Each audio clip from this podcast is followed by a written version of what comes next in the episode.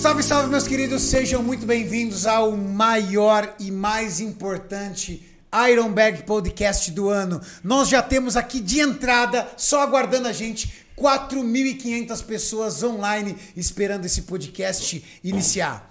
E não poderíamos fazer esse podcast sem o maior atleta de fisiculturismo da história do Brasil. Literalmente, Eduardo Correia pegou um avião rumo a São Paulo de Florianópolis apenas para participar desse podcast, para vocês terem uma ideia da importância que vai ser esse evento aqui de hoje. Esteja conosco por inteiro. E depois vai entrar Tamer, o nosso presidente da Muscle Contest e promotor do Mister Olímpia, para falar sobre questões de arbitragem até onde a gente consegue entender as colocações que houveram, tanto dos atletas gringos quanto dos nossos brasileiros. Edu, muito Opa. obrigado. Sua importância, sua participação aqui é fundamental, cara. Não tinha como fazer esse podcast sem você. É, eu sei que tu não consegue ficar longe de mim, Renato. Fala sério. Também. Cara, galera, obrigado, Julião e o Tinho. Prazer enorme estar aqui. E vamos falar, vamos falar do Mister Olímpico, que rolou aí. Junto comigo eu tenho o nosso âncora do podcast, Júlio Balestrin. Fala galera! Finalmente foi aquela lavada de alma do povo brasileiro. Estou feliz demais e vamos abordar tudo o que aconteceu nesse incrível, no Super Bowl do fisiculturismo, que é o Mister Olímpia. Junto comigo, jornalista do fisiculturismo, Itinho Lima. Salve galera, é muito bom estar aqui falando do maior campeonato no maior podcast e com essas lendas aqui. Fiquem ligados que vai ter muita coisa boa hoje. Opa. Rapaz, eu ai, achei ai, que sábado eu ia infartar, velho. O meme do João dos Venenos era o, o mais adequado para mim, cara. Era. Na hora que chamou o, Ramon pro top 5, eu achei que eu ia infartar, cara. Você não tomou uma aspirina na hora, não? Só para garantir?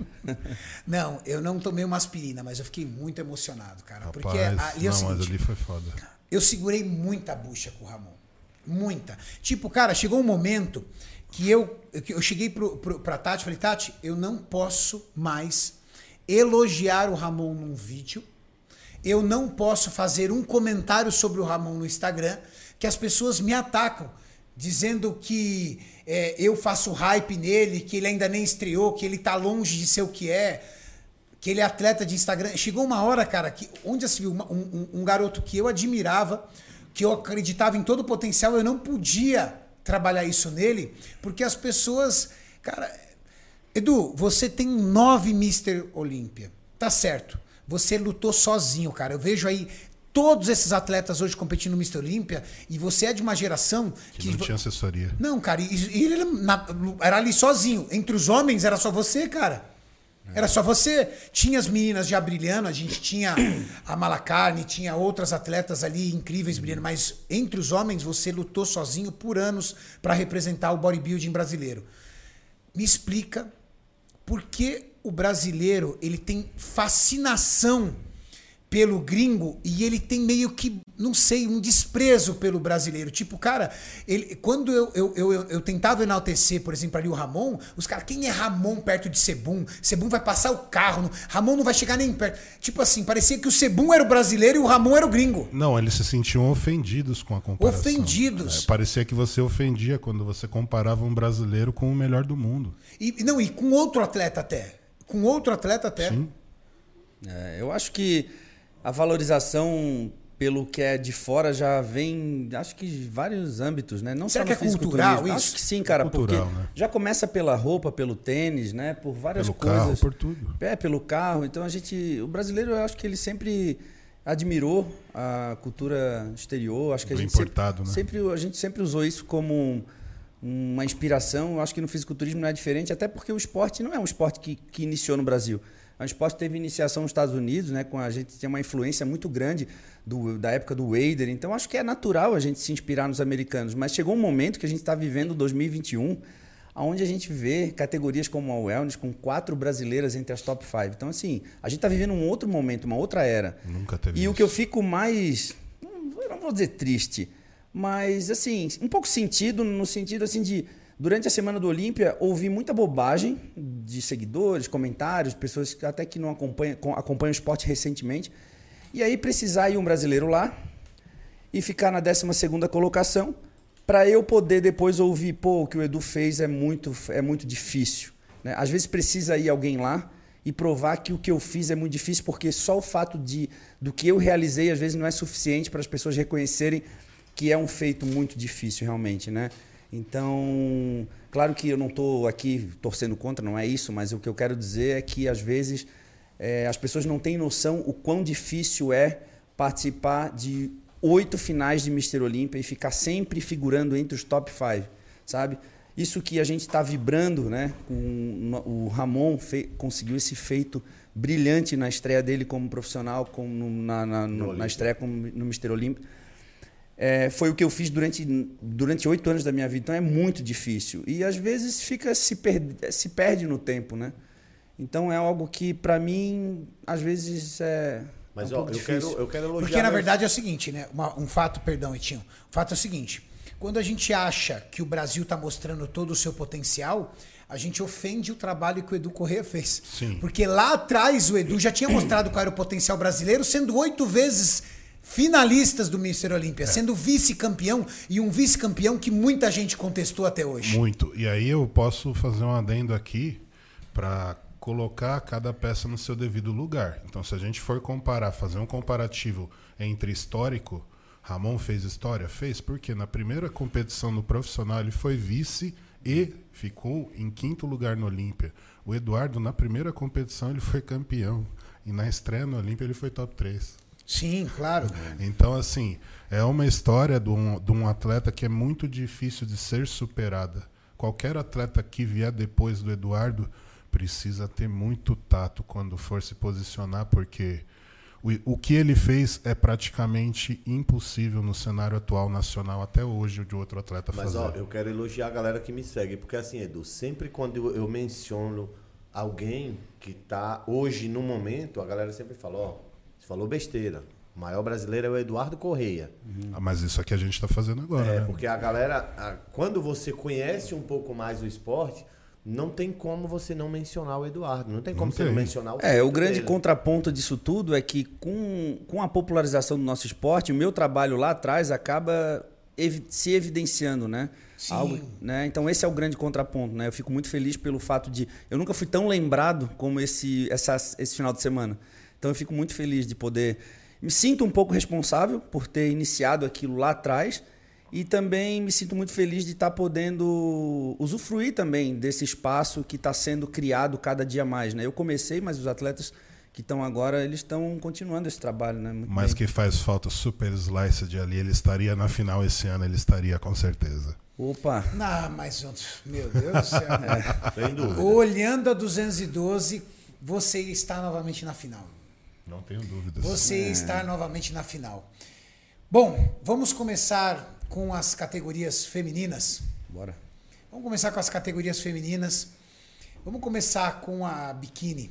Biquíni. categoria biquíni, biquíni, que, biquíni. olha, eu tenho a sensação que em curto prazo a wellness vai se tornar a sensação das categorias femininas e vai substituir a categoria biquíni como sensação, como a categoria que as mulheres e até os homens amam assistir. É impressão minha ou a wellness, a proposta da wellness iniciou com as meninas com as pernas mais grossas assim, e agora parece que está parece que tá tentando tá entrando dentro de um padrão um pouco mais slim assim, né? Eu gosto particularmente. A Yarishne é um exemplo disso, né? Que ela já tem a perna um pouco mais grossa, o glúteo é menor, e já as que ficaram à frente, à frente dela, não, né? Ó, eu vou até acrescentar um detalhe. Quando a, na- a wellness só tinha na outra, na, outra, eh, na outra federação, né? Sim. É muito recente, foi no ano passado, acho, que incorporou na NPC a categoria wellness. Quando a categoria wellness foi incorporada na NPC, de cara, os grandes líderes entre os árbitros disseram: nós queremos um padrão menor. Porque na IFBB, na antiga federação, as mulheres eram bem grandes. Muita coxa, muito glúteo, era um volume muscular muito grande, principalmente de membros inferiores. Eles falaram: não, não, não, não, não. Queremos algo mais slim, mais próximo do que seria uma, uma, uma, uma mulher é, pouco atlética.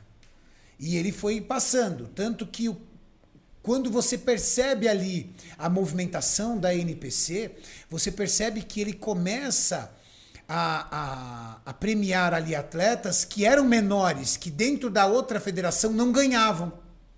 Por exemplo, a Ângela, ela passou, a Ângela reinou a federação a vida inteira. E a Fran, ela era uma eterna segunda colocada da Ângela. Sim. A Fran, ela teve a felicidade de ser a primeira a migrar, a sair da federação e vir. E quando ela veio, o padrão estético dela foi muito bem aceito e o padrão físico também foi muito bem aceito, porque ela era menor e ela já veio diminuindo. Uhum. A Ângela também fez esse trabalho depois. Se você vê a Ângela de hoje e a Ângela da outra federação, em medidas, reduziu demais. Uhum. Então, eu acho que a própria NPC, quando recebeu a Wellness, já recebeu com o recado: venham menores. E venham mais definidas. Mais, mais definidas, uhum. menores, mais slim quase que uma biquíni grande. Uma, uma biquíni, fora do padrão. É isso mesmo. Agora eu acho que eu acho que a Wellness já conquistou o público. Ainda não conquistou a, a, digamos assim as empresas ainda, mas eu falo do público porque assim. É que ela eu, foi apresentada agora. Eu né? fui um cara que sempre achei que a Open não ia ser ofuscada pela Classic, porque para mim eu gosto do, do bizarro. E mesmo. foi ofuscada, tu acha? Pela quantidade de pessoas na live eu tive certeza disso. O é. pico digital de 17 mil, 17 mil na, na, na Classic. Quando foi a Open final, começou a cair. É começou é incrível. Cair. Incrível. Começou a cair, cair, cair. Cai para 8. é porque isso. não tem disputa mais na Open, né? Open será que não tem fraca. disputa, Júlio? Ou será que as pessoas perderam um pouco assim, vamos dizer assim, a expectativa, aquela. Perderam a, a, a, euforia de ver o físico. Olhar e falar assim, cara, esse físico não me encanta mais. Mas será mas... que os atletas da Classic não são mais engajados dentro da mídia social Também. hoje? Sim, mas tem uma disputa maior na Classic. Na Open não tem. Existe mas uma pega... rivalidade na Classic que na Open se perdeu. Mas pega, por exemplo, o conteúdo que o Sebum produz e o Big Ram produz. Não dá para comparar, né? Os atletas da Classic. Não, o Big Ram ele é um Mr. Olímpia que ele tá out da, da, da, da cena. Então as pessoas Nenhum, não né? acompanham não o trabalho um open. dele. Qual tem um, um, um Open do hype? Nick Walker. É. Mas ele é um cara de rede social ou ele é. tá no hype só ele, porque ganha os ele é, ele é o cara, ele é o que faz um trabalhinho mais ou menos ali dos Opens. Deve ser mais ou menos. Agora pega o Chris Bumstead. Eu acho que o Chris tem o quê? 3 milhões e meio de seguidores? Sim, e é, é O canal linha. dele bombado, o canal dele, ele tem um canal no YouTube é 200, 300, 400, 500 mil visualizações cada vídeo. É um cara que trabalha o digital. 4,1 milhões o Sebum. 4,1 milhões o Sebum. O Edu fala uma coisa que faz muito sentido.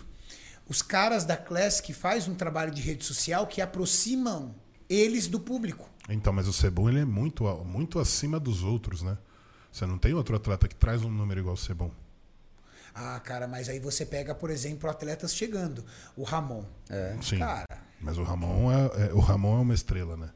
Ramon é a parte. Agora, não, se você mas pega... ele é uma estrela de físico, mas o que o trabalho que nós fazemos com rede social, com canal, com o YouTube que nós fazemos, porra. Então, mas você pega o Mike, você pega o Urs, todos fazem trabalho de internet. Todos Urs... eles, todos têm canal, um, todos gravam. O Urs tem 40 mil seguidores, velho. Sim, mas, mas aí a gente tá falando, mas ele trabalha, trabalha. na rede social. Tá, Sim. trabalha. E os outros, e os Open escrevendo em árabe? Não existo. Não é vejo, zero. Não vejo, não vejo nenhum trabalho de Open. O Rádio Chopin ele tem o canal dele Acho que não tem um milhão ainda. Ele produz, ele, mas ele posta quase todo dia shorts. Todo dia ele está postando um vídeo de shape, alguma coisa. No YouTube? No YouTube.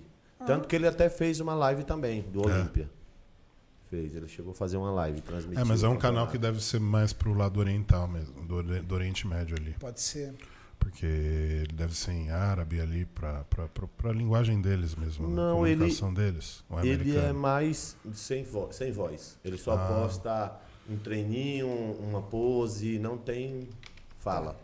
Aí ah, também lascou. É também cru, postar né? ensinada também tá Se, pau a pau. 614 mil o canal dele. Tá mesmo assim, é porque ele é adorado lá, né, é. cara? Meu Deus. É, ele é o Rádio Chopin, né, velho? É o rei é, do povo, né? É o rei do povo. E de, ganhou de novo, né? Ganhou de novo. Ganhou de novo. Como é que foi a categoria biquíni, Tinho? Laura Lee e Jennifer Dory, né? a- as duas que ficaram ali. A Isa Gu, você foi, tem um confronto aí deles? foi Da- quinta. Delas? Foi o replay do Arnold, né? Foi o replay do Arnold. É. Eu achei elas maiorzinhas, que- cara. Também achei elas maiorzinhas. Maiorzinhas, um pouquinho mais retidas, não tão definidas. O que, que você acha que faltou ó. Olha lá, o confronto delas. O que, que você acha que faltou pra Isa Pessini conseguir uma colocação melhor? Cara, eu confesso que eu não sei, porque a Isa chegou mais seca no Arnold, porém aqui ela chegou mais ou menos no mesmo padrão das outras. Tenta E achar, acabou ficando em favor, o quinto. confronto delas. Cara, é muito sutil a diferença, né? Muito. Só o Tamer mesmo pra na hora a gente perguntar. É. Confronto é pra trás.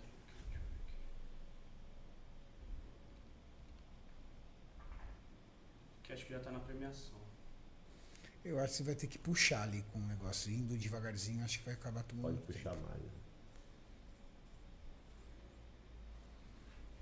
E já deixa depois no pente o confronto das outras categorias, que a gente vai pedir tudo confronto, tá? Pra poder explicar pra galera. Pode puxar mais. A Ali Ashley, já é premiação, já. Aí já é- ainda é premiação aí, pode Aí puxar já é premiação. mais. a Ashley que já foi Miss Olímpia, né? Parou um tempo e voltou agora, ficou em terceiro. A Isa aí, ó. Eu vou te falar. Pra mim, pra julgar a categoria feminina, O individual foi antes ou foi depois? Eu acho que estava sendo depois, tanto da Ah, Open, de então todas as categorias. é, quando terminava a apresentação individual, eles já chamavam pra premiação. Mas não tá querendo voltar, nego? Volta devagar. Pode voltar aí 10 minutos. Se você clicar lá atrás, será que ele não vai? Aqui já tá na premiação do. É, eu acho que aí não vai ter confronto não, acho que vai ser só apresentação. É só, É. é só apresentação e premiação. É. Eu acho melhor você procurar em outro lugar, porque esse aí não, Tá bom. não tá legal. Beleza. O Rádio Chopin ele usa um aparelho no ouvido de surdez? É, ele tem. Sim, ele é quase surdo, totalmente É? surdo. Eu já tinha reparado isso também. Você acha que, dentro do, do que você vê, você não consegue enxergar aí a diferença entre as biquínis? Não, já tentei, eu, tento, eu acho que é a que eu mais leio hoje, para tentar entender. Eu- É a biquíni. Eu, eu vi um post da Isa falando sobre que ela não sabe mais o que fazer para tentar agradar os árbitros, porque ela sabe que o, o que eles que eles pedem, mas nunca dá certo. O pessoal tá assistindo? Tá. A Isa é a terceira da esquerda para direita? Isso. Né? É a Isa, né? Uhum. Ainda estão 12 mil pessoas ao vivo, hein? Legal. Cara, difícil. São todas moças bonitas, né? Você pode ver, observar que eles pensam muito na questão do cabelo, da pele, do rosto, da delicadeza. Ela precisa trazer isso, né? Então são moças bonitas, o físico. É, mas é interessante, né? Olha essas meninas de costa e olha as da wellness. Eles querem o mesmo padrão, mudando só volume. Vo- Só volume. Aí eu vejo uma vantagem para essa menina de vermelho de cabelo liso, Glúteo? com um glúteo um pouquinho melhor que as outras. Qual? A, a, até a A Jennifer. antepenúltima? A Jennifer, aí tem uma de azul do lado, a outra de vermelho de cabelo liso alta. A. Ashley.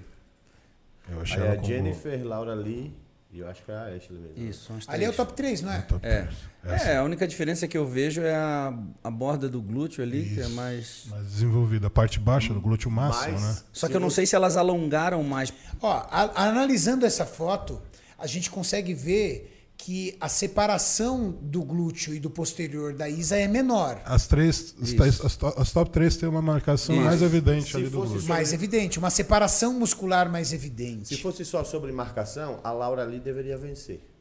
É a- Mas aí tem que ver a de de frente, vermelho. né? É a de azul. Mas aí tem que ver de frente, né? Mas ali, pelo menos, eu consigo ver uma diferença do físico da Isa para delas. É, a gente tá tentando especular alguma coisa A que. gente tá tentando achar o que, que tá faltando pra É. Isa, né? Que é o nosso papel aqui, né? Tentar. Mas assim, Enxergar a, isso. gente olha assim, é, é realmente é muito sutil e Mas dá para ver uma diferença ali. dá. Na separação entre glúteo, a gota do glúteo com o posterior e até o adutor, né? Isso, é E ali. até, assim, até um pouquinho de ombro, não sei também. se é. Ombro conta muito. Vira de frente, por favor. Gu.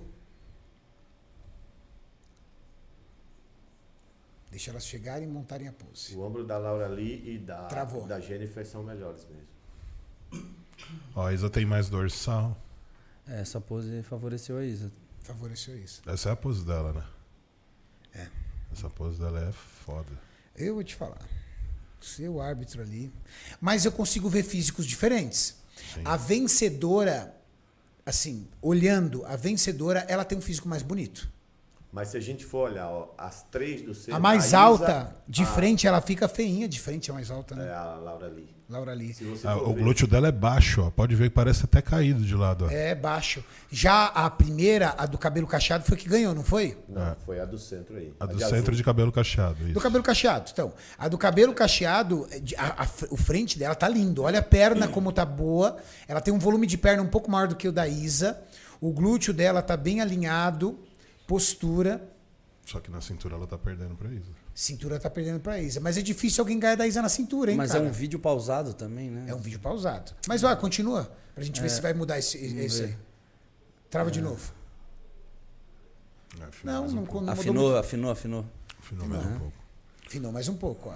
Não, a, a- a- eu consigo ver o físico da primeira colocada diferente, cara. Eu consigo ver um físico mais completo. Mas sabe o que eu vejo? Eu vejo ó, as três que estão no centro agora mais próximo do que a Ashley. Elas são mais próximas se você for olhar o shape. Quem é a Ashley? É a mais alta? A de vermelho ali, né? A de vermelho. Mas a Ashley ficou top 3. E a Isa ficou em quinto. Quinto.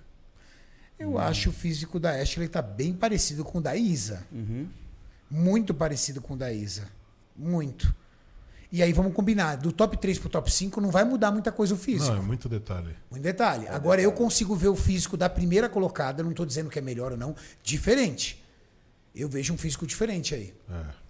E uma linha até mais agradável. Uma assim, linha mais é. agradável, uma linha mais bonita de ver, Se eu, mais puder- agradável. se eu pudesse escolher, eu tiraria a grandona do meio. E colocaria a Isa. A Eu grandona, a grandona, olha só, a Eu Laura acho a grandona- A Laura Lee, ela, a mim, ela é estranha, porque ó, Também olha acho. a altura do biquíni dela para a altura dela e a altura das outras. O biquíni estão todos na mesma altura, mas ela é mais alta, o que torna o corpo dela bem alongado. Não, aí que tá. Eu, eu entendi o que, que você tá dizendo. Mas aí você tem um problema. Você tem uma mulher que é alta, mas ela é encurtada. Isso. Olha os braços a- dela o- como o- são curtos. Você tá vendo? Os braços e as pernas. Exato, e o, tronco, comprido, longo, alongado. isso. Então isso é uma característica de Brevelínio, só que ela é a mais alta das, das atletas. Entende? Então isso é uma característica que você vai ver na Yarishna, na Isa Pereira, que são mulheres com um tronco mais comprido do que as pernas, as pernas curtas. Isso pode ser um fator que prejudique a atleta? O que ajuda. Sim, com certeza. prejudica ou ajuda. Depende do caso. Como que ajudaria? Aos 212, a maioria, os Brevelino levam vantagem. Quem é ah, assim 212, também. eu diria na biquíni. Agora na biquíni depende da altura da menina. Cara, eu achei o físico dela estranho. Você Eu tá sempre entendendo? acho ela estranha por isso. Pô, Quando na ela ve- se curva muito, fica O- muito Pra mim, o, que- o físico que sempre vai levar vantagem vai ser o mais longilíneo possível. Pra mim, ela leva vantagem de costas. Lembra que nós vimos que a separação muscular dela é Os melhor. ombros também. De frente, os ombros também de frente. Eu... Cara, a grande verdade é assim, olhando isso, a campeã tem mérito. Porque de costas e de frente, ela que tá mais harmônica. É. Tá o físico mais completo. Bom, Isa no quinto colocado e lutando aí pra conseguir retornar pro. E a gente teve uma outra brasileira também, né? A está. Lúcia, que se classificou também. E teve também a. A Lúcia Malavase Não, e teve também a. Maju, né? e a Maju. A Maju. eu Maju não- tá por aí, lembro. não tá? Mas não se classificou, né, a Maju? Não se classificou. É, acho que não. Eu, eu dei uma olhada lá. A Lúcia se classificou. Uma pergunta. Não, a Maju. O top Maju 5 não. da biquíni já tá classificado pro Mr. Olímpia ou não? É tudo questão ainda do calendário. Depende do volume Tem que, ter de 25, shows. tem que ter 25 shows, né? Mais de 25, só o top 1. Menos de 25, top 5. Tá. Tá, legal. Olha lá agora, só os top 3. Vamos ver se eles vão aproximar a câmera pra Cara, ver. essa lá. hora é muito difícil pra Isa, né? Tipo, Dói, né, cara? Dói, dói. Porque ela já foi campeã, né, cara? É, essa- dói. Aí, ó, eu vejo vantagem na de vermelho, cara. Eu vejo na de cacheado. Eu acho o cor- o corpo da, cache- da de cacheado mais encaixado. Não, a de vermelho, a Ashley é muito reta. E eu Muito acho a, reta. a- a- é- Olha lá o Julião, o quadril É dela. o quadril menor. E eu acho ela já com volume de wellness. Quando ela joga a perna de lado, ó, tá maior que a das outras. Não, pra mim a campeã ela tem um físico incrível. Incrível, olha isso. De frente, de costas, tudo. Olha isso. Não, ela tem. Vai ser difícil destronar essa mulher, hein, cara? Ela ganhou o Arnold Ohio? Sim. Putz. Ganhou Ohio, ganhou Mr. Olímpia, vai montar. E a americana? Agora demora pra Acho que ela é chegar. canadense. Ela é canadense? Eu acho que é. Não, canadense é agregado. Peraí. É, gente. O físico dela é melhor mesmo. Vai ficar aí um bom tempo, vai reinar um bom tempo aí. Mas a, a categoria biquíni não é uma categoria que. que Tem campeã- hegemonia, né? É, que reina há É. muito tempo, né? Verdade. Eles gostam de fazer esse rodízio, né? Mas também tem mulher demais, né, cara? É 50 atletas na categoria.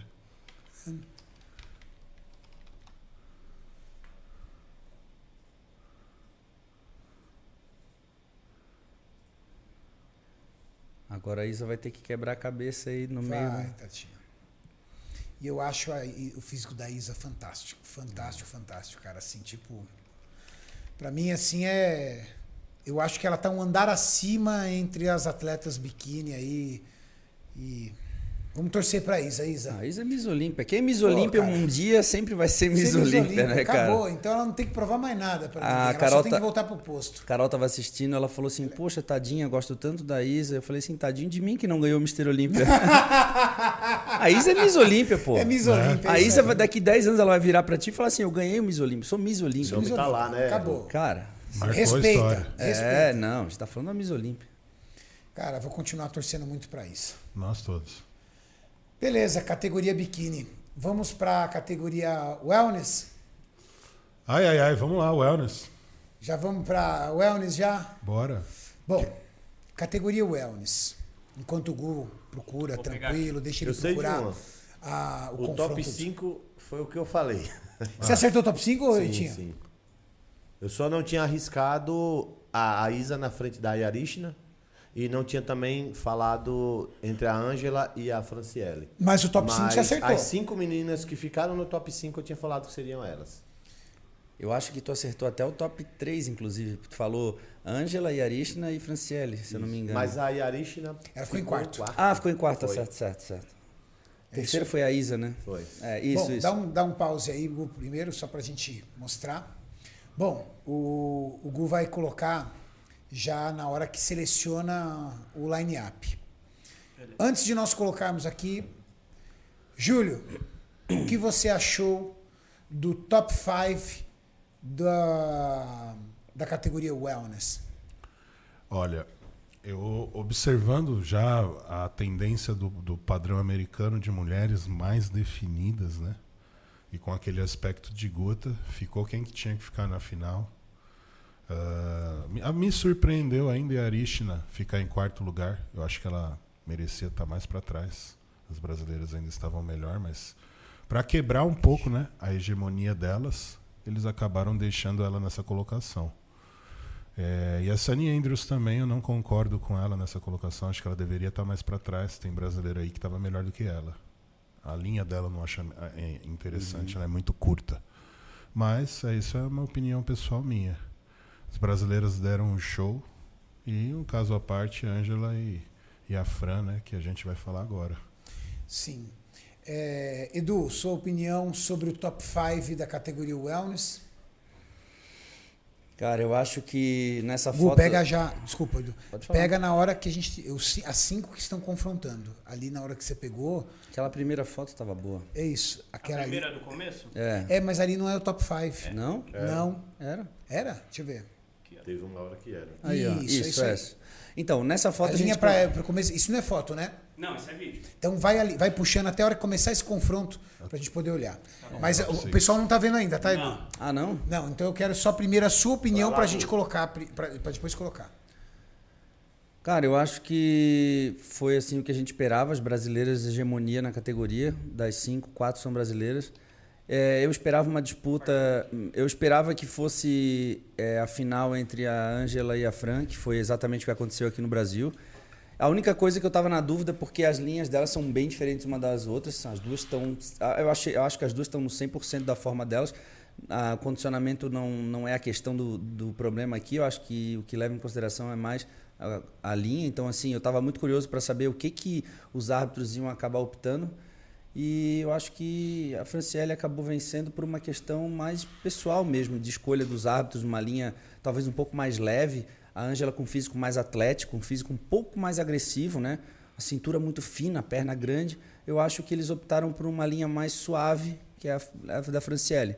A Franciele surpreendeu bem desde o pré-conference, na postura dela. Acho que ela mandou bem pra caramba. Inclusive, à noite, na apresentação dela, ela representou bem a categoria. Achei que foi muito bom.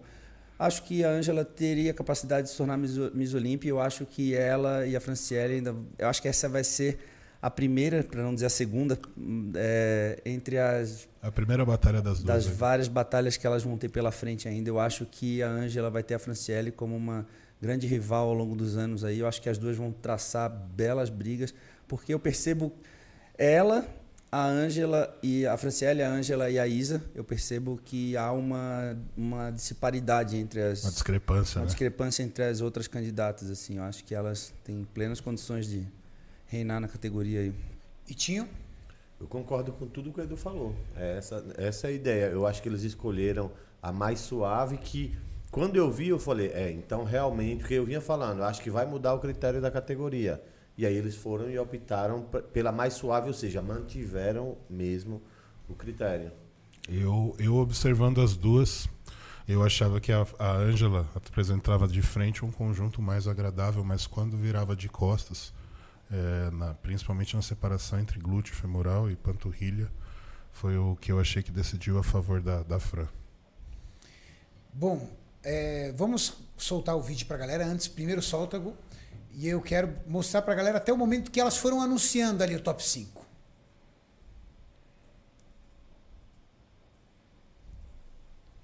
Vai às seis.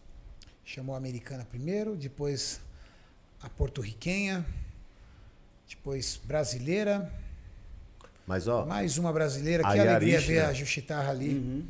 Legal demais. a Arishna ela é igual a Natália Coelho. Ela vai representando os Estados Unidos. Vai? É, no scorecard ela é Estados Unidos. Não é Porto Rico. Não. Tá, entendi.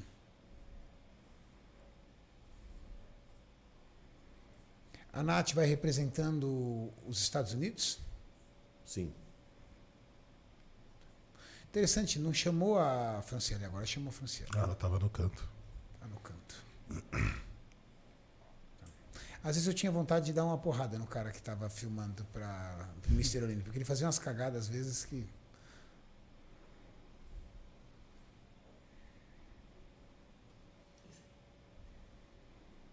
Trava um minutinho aí, por favor. Ah, agora elas saíram da pose. Volta um pouquinho, por favor.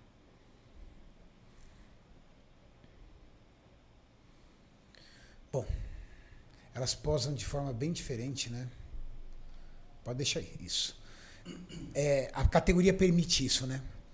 A, a escolha da, da, da- forma de posar. Então, a- você pode observar que a Ângela já posa um pouco mais de frente, a Fran bem de lado, a Yarishna já posa mais parecido com a Diagonal. é, mais diagonal, mas bem parecido com a Ângela, escolhendo o seu melhor lado. Eu vejo a Yarishna com um físico hard, assim. Mas eu vi esse mesmo físico hard lá no New York Pro ganhando da Ângela. É isso que eu não consigo entender, entendeu? Mas aqui ela Esse- chegou ah. menos seca. Ela Menos tava, não tava seca? seca igual lá, não.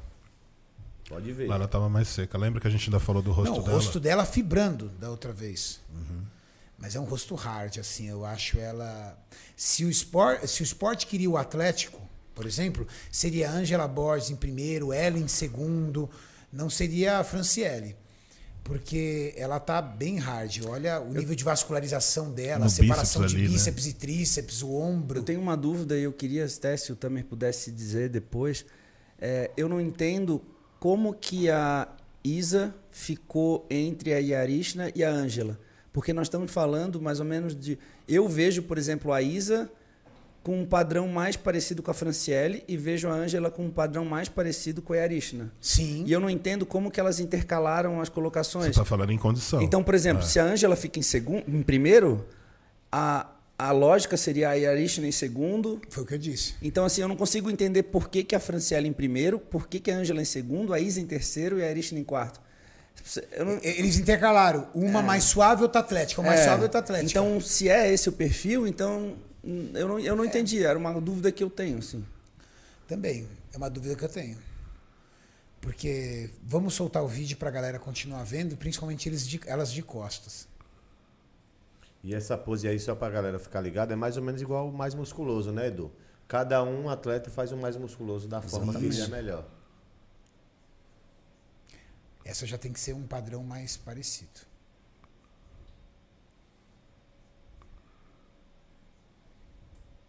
Travou. Ó, Vamos lá. Eu acho que aí é que dec- decidiu a competição. Olha o glúteo da Até porque, se- pelo, pelo que o Tamer explica, essa pose é a mais importante da categoria Wellness. Pelo que o Tamer explicou aqui no podcast. Vamos lá. Vamos da Isa, que está na ponta, né? É a Isa que está na ponta, para a Justitarra, que está do lado direito da tela. A Isa, uma separação muscular suave, um glúteo no formato de gota que descia bem até a cadeira posterior, num padrão menor, vamos dizer assim, menos maduro, mas muito parecido com o da Fran. Eu vejo dois físicos parecidos com o da Fran. A Fran seria a terceira da esquerda para a direita. Depois vem a americana, qual é o nome dela? Sunny Andrews. A Sunny Andrews, eu já acho ela mais parecida com a Angela. Um glúteo mais arredondado, uma um formato de gota um pouco mais encurtado e coxas mais grossas. Eu já vejo a Angela mais parecida. Aí vem a Miss Olímpia, a Franciele. A Franciele com uma gota bem acentuada, uma separação muscular muito boa ali, você consegue ver ali o bíceps, ó, dá para ver o bíceps ali, ó. O glúteo descendo, mas um volume menor. A- eu arrisco dizer que a Fran tem a coxa menor entre todas de volume. Principalmente vendo de costas. Até a Isa tem uma coxa maior do que a dela. Se não tiver igual, tem maior. Aí vem a Angela Borges. Angela Borges pousando de uma forma diferente, tá? A Angela é a única que pousou de pernas fechadas e com uma inclinação um pouco menor. Mas é um glúteo totalmente diferente das outras. Já é um glúteo mais arredondado, Curto e muito preenchido. muito preenchido, um glúteo curto e muito preenchido, principalmente na parte média ali, né, Julião? É. Depois vem a Yarishna, a Yarishna extremamente volumosa, numa condição um pouco menor ali na separação, mas você vê que ela tá com as pernas abertas, cara, e o adutor dela colou. E ela tá se esforçando o máximo ali pra fazer um volume de glúteo que de todas é a que tem menos glúteo aí. Ela é a que menos tem glúteo. Ela não tem é glúteo, ela, ela é truque no glúteo, ela não tem glúteo, Erish. Ali é pose, ela tem muita coxa. Ha- Haja visto que a coxa dela, ó, ela tá com as pernas abertas. Como as meninas, todas as meninas não conseguiram colar a porção adutora. Ela colou. Ela colou a porção adutora, de tão grossa que é a coxa dela. Ela de lado fica, uma, a coxa dela fica de lado, fica enorme, né? Mata o glúteo.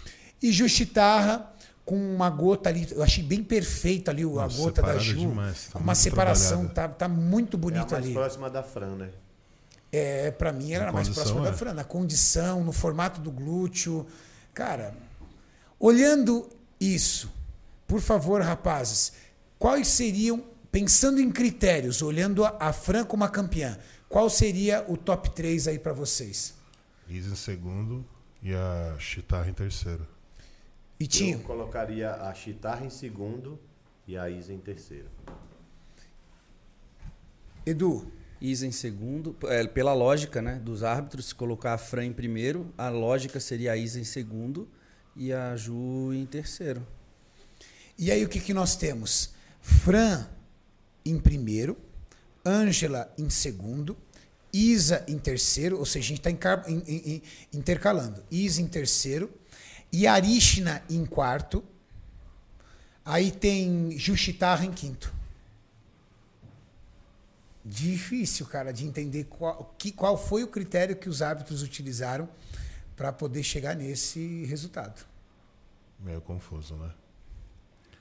Eu recebi aqui dizendo, segundo o feedback do coach da Ângela, tá dizendo que a Ângela estava no meio termo entre a Fran, que estava muito slim, e a menina de Porto Rico, que estava mais freak, assim. Então ela, a Ângela estava no meio termo entre elas. Tirando as É, coxas. mas aí é o coach dela, né? Eu preciso entender o árbitro. Mas é que O é coach o é. feedback, Hã? feedback do árbitro, Feedback né? do Não, árbitro. é o feedback do coach Ah, dela. tá. Do coach. O feedback do árbitro a gente vai ter hoje. Mas eu acredito que por ser o feedback do coach, eu acho que era o que ele estava buscando realmente, né? Então ela. Acho que era esse. Até porque a gente não tinha um padrão bem definido do que era realmente. Não, agora né? tem, né? Agora tem e essa pose da Ângela não é o que deve ser utilizada. Já é a posição que a gente precisa definir, que ela precisa realmente estar com a perna mais aberta, porque todas estão assim. É, e É um e eu, padrão. eu, eu conversei com, com a Ângela sobre isso e ela disse que foi o feedback que ela recebeu dos árbitros. Fecha que mais. não deixe as pernas muito abertas, fecha mais. O problema é que todas abriram. É complicado, hein? Eu já recebi cada feedback, cara, que é confuso. Não, imagina a frustração dela. Bom, eu seguir o que o árbitro disse. Aí eu faço, todas fazem diferente, aí eu saio estranho, né? Difícil. Difícil, porque uma coisa também complicada na wellness, cara. Eu vejo físicos diferentes aí, tá? É difícil. No tu- mínimo três físicos diferentes aí. É, então, a gente comparar físicos diferentes é uma eterna discussão, né? Lá na biquíni, tudo igual. É. Uma melhor ou melhor, não importa, mas tudo igual. Aqui é muito fácil identificar a diferença, né? Aqui, cara, tá perceptível a diferença. Você olha a Fran, primeira colocada, a Ângela, segunda colocada de costas, totalmente diferente. Porque a gente não está questionando o condicionamento físico aqui, né? Porque as duas estão bem condicionadas. A gente está questionando. Formação muscular. É, difícil. A gente está falando de formação muscular. E por que é importante a gente entender isso para a galera que está acompanhando? Porque definiu-se um padrão agora. Afinal de contas, o que eu entendo, Edu, me corrija se eu estiver falando besteira. O Mister Olímpia, teoricamente, não era para ser o padrão em que todos deveriam buscar? Sim e não. Porque o que o Tamer disse era isso. Porque sabe o que acontece? Por exemplo, isso não serve para 212, a gente vai chegar lá. Mas isso não serve para 212, por exemplo, né? Tem muitos atletas que não vencem o Mr. Olímpia não por não serem o padrão do campeão, mas por não estarem na melhor forma, que não é o caso aqui. Não, não, não, mas A aí gente é outra viu coisa. Isso muito na 212. Aí, aí é outra coisa. Aí a gente está falando o seguinte, cara, eu- o que eu tenho é isso aqui, eu não posso fazer nada. Eu estou falando de, um, de, um, de uma competição que lida exclusivamente com padrão estético, né? As categorias wellness, a categoria mens, são categorias consideradas estéticas. Não é o maior, não é o mais musculoso, não às vezes não é o mais seco que ganha. A gente está falando de estética. Numa categoria estética tem que haver um padrão para eu entender qual é o padrão estético. Sim, mas eu não sei, como é o primeiro wellness, né? A gente entende que o padrão da Fran é o padrão que mais agrada os árbitros.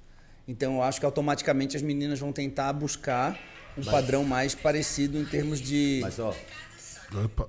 toda categoria quando começa, às vezes a galera pensa assim, ah, é o padrão. Mas se você for lembrar, a Woman's Physique começou com a Dana- Dana Lin. Dana Lin.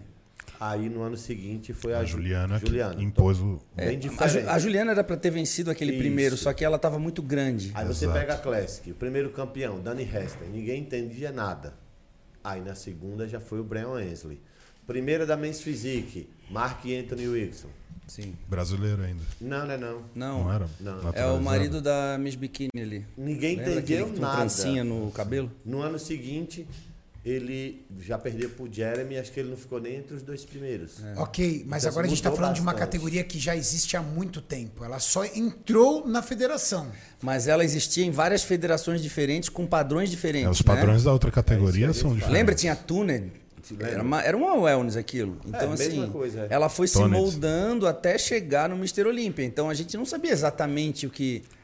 Eu, conhecendo o Mr. Olímpia, eu imaginei que eles iam optar por um físico mais parecido com o da Fran. Foi o A- que eu imaginei. A assim, criação da Wellness foi feita você pelo não foi presidente surpresa, Gustavo, né? Eu imaginei que a Fran Mulher fosse carioca. vencer, não porque eu não admiro o físico da Ângela, mas porque é um padrão mais slim. Eu acho que é o que eles buscam mais. Suave. Na verdade, na verdade esse, faz sentido o que você fala, Edu, porque a, a, a Ângela vem adaptando o físico dela. O padrão, trabalho cada vez vem mais. suavizando, vem reduzindo peso. A Ângela vem reduzindo medidas justamente para tentar encontrar esse padrão. Mas o, o, que, o que acon- acontece? Por que o Mr. Olímpia é tão importante? Porque a Ângela vem recebendo feedback dos árbitros. E os feedbacks que ela vinha recebendo era: tá perfeito, não precisa fazer nada. Tá perfeito, é assim. Então, quando ela ganhou, por exemplo, o Pittsburgh Pro. Cara, esse é o físico que você precisa apresentar. Isso aqui está perfeito. Quando ela perdeu o New York Pro, perdi por quê? Não é porque faltou um pouquinho de condição. Aí já vem os poréns, né? Fala assim, "Pô, como assim? Mas eu trouxe o mesmo conjunto que você pediu para eu trazer. Exato. Não, mas faltou isso aqui. Tudo bem, então vamos, vamos buscar isso aqui. Aí ela trouxe um pouco mais de condição. Agora ela chegou na prova final do vestibular. Essa é a prova final do vestibular. Então, tá aqui. Pum. Perdi. Perdi, perdi. Então, agora, minha opinião. Agora é entender o seguinte. Tá, então eu vou buscar esse padrão. Eu vou buscar esse conjunto. Porque senão, o que, que a Ângela vai fazer? Ela vai trabalhar, porque todo quem conhece a Ângela sabe, a Ângela é uma máquina. Ela vai trabalhar para buscar o padrão que os árbitros vão solicitar. E vai basear isso. Mas é importante a gente entender, e eu vou fazer essa pergunta para o Tamer, é, está feito o padrão da Wellness agora? Aí é que tá. Porque Tá cada definido, né? competição foi ganhando Foi um padrão diferente. E aí o feedback que ele nos deu aqui, porque eu questionei ele isso. Falei, peraí, mas cada. um-" Aí ele falou assim, Renato, entenda o seguinte: o que eu tinha naquela competição? Eu tinha o padrão ideal? Não, nenhuma das atletas era o padrão, então eu não vou dar campeão. Pô, fazia todo sentido o que ele disse, faz sentido, né? Cara, ganhou a mais condicionada. Tudo bem, mas eu tenho um pilar entre estética, condicionamento e muscularidade. Se nenhuma delas estavam atendendo todas, eu tenho que me apegar a algo. A que chegou mais próximo. Aquilo que você falou, inclusive, da 212. Nem todo mundo está no físico ideal. E aí eu concordei com ele. É, você tem razão. Ele falou, Renato, tem competição todo ano. Todo, tem competição todo mês. E nem todas as competições entrará o padrão ideal. É disso que faz o primeiro colocado para o último colocado no Mister Olímpia. Entrou lá no Mister Olímpia, lá da Open, entrou cara que eu falei assim, meu amigo, ele não ganha num amador aqui no Brasil. Mas talvez ele tenha ganho um evento isolado em algum lugar ou um evento que não foi ninguém. O quinto do Portugal Pro foi sétimo no Olímpia. Do 212. Então, assim, você vê que como diferiu, né? O campeão foi 12 do Portugal, lá no Olímpia foi 12 e o cara que ficou em quinto foi. No Portugal Pro. No mesmo Portugal Pro foi sétimo no Olímpia. O rapaz que venceu o Europa Pro na Espanha, na 212, também nem apareceu na, na classificação ali. Nem apareceu. É, então nem é isso. O padrão mesmo é Olímpia. Padrão olímpico. Os Então eu vou chegar. muito. é, perguntar, Tamer, temos um padrão agora da categoria? Temos. Temos, pessoal, agora o padrão da categoria é esse. Ótimo, porque aí todas as atletas profissionais vão trabalhar para buscar esse padrão. Porque a gente está falando de um físico que possui um padrão estético. Ou é uma preferência dos árbitros? E aí, como é que lida com Para isso? mim, preferência dos árbitros vira padrão. São eles que vão arbitrar. Então, mas é que assim, não, é, não são os mesmos árbitros. É, mas isso muda conforme os é. anos. É aí que tá. Tá, mas eu quero saber pro próximo ano, né? Vai ser algo próximo ao que a gente tem hoje. Então. Então eu acho, é o que a gente vai perguntar. A gente precisa entender. Mas eu acho que entra muito isso, Renato. Os árbitros do Europa Pro eram um. O do Olímpia. Muda muito, né, o é gosto, outro, porque muda a arbitragem.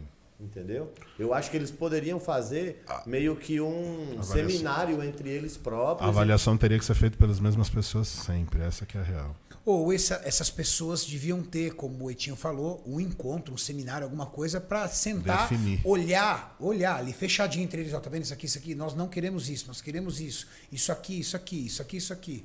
Não é verdade? É, porque o que intriga é o seguinte, eu vejo o mesmo, eu vejo um padrão entre a Isa, entre a Fran, entre a Ju, que destoa um pouco da Ângela. Sim. E a segunda colocação da Ângela, o que que significa isso, entendeu? É, É, exatamente esse o ponto que eu quero chegar. então é aí que a gente tá Você entendeu, Edu? Por que eu tô batendo no pé do padrão? Porque o que acontece? Eu vejo do top 1 ao top 5, eu vejo três físicos muito parecidos, que é a Isa, a Ju e a Fran. Eu vejo um físico que está destoando aí, que é a Yarishna. E eu vejo um físico incrível, mas diferente, que é o da Ângela. Se, for- se eles estivessem pensando em padrão, top 1, Fran, top 2 e top 3, Isa e Juchitarra, sabe-se lá qual, qual a ca- colocação. E depois Yarishna e Ângela de- atrás, porque ó, vocês estão fora do padrão. Mas o que lascou foi, nós temos Ângela top 2, Fran top 1. Sendo que o feedback que a Ângela disse que recebeu foi: faltou você inclinar um pouco mais nas poses. questionou as poses dela, não questionou o físico. Então, Aí eu falo. Como é que a Ângela pode começar o trabalho dela se o feedback foi acerto de pose, não foi acerto de físico? Difícil, né? Não, fica impossível. Fica impossível de trabalhar. E conhecendo E uma você não tem uma atleta resposta. E conhecendo uma atleta multicampeã como Ângela Borges, ela quer o feedback para poder ir atrás.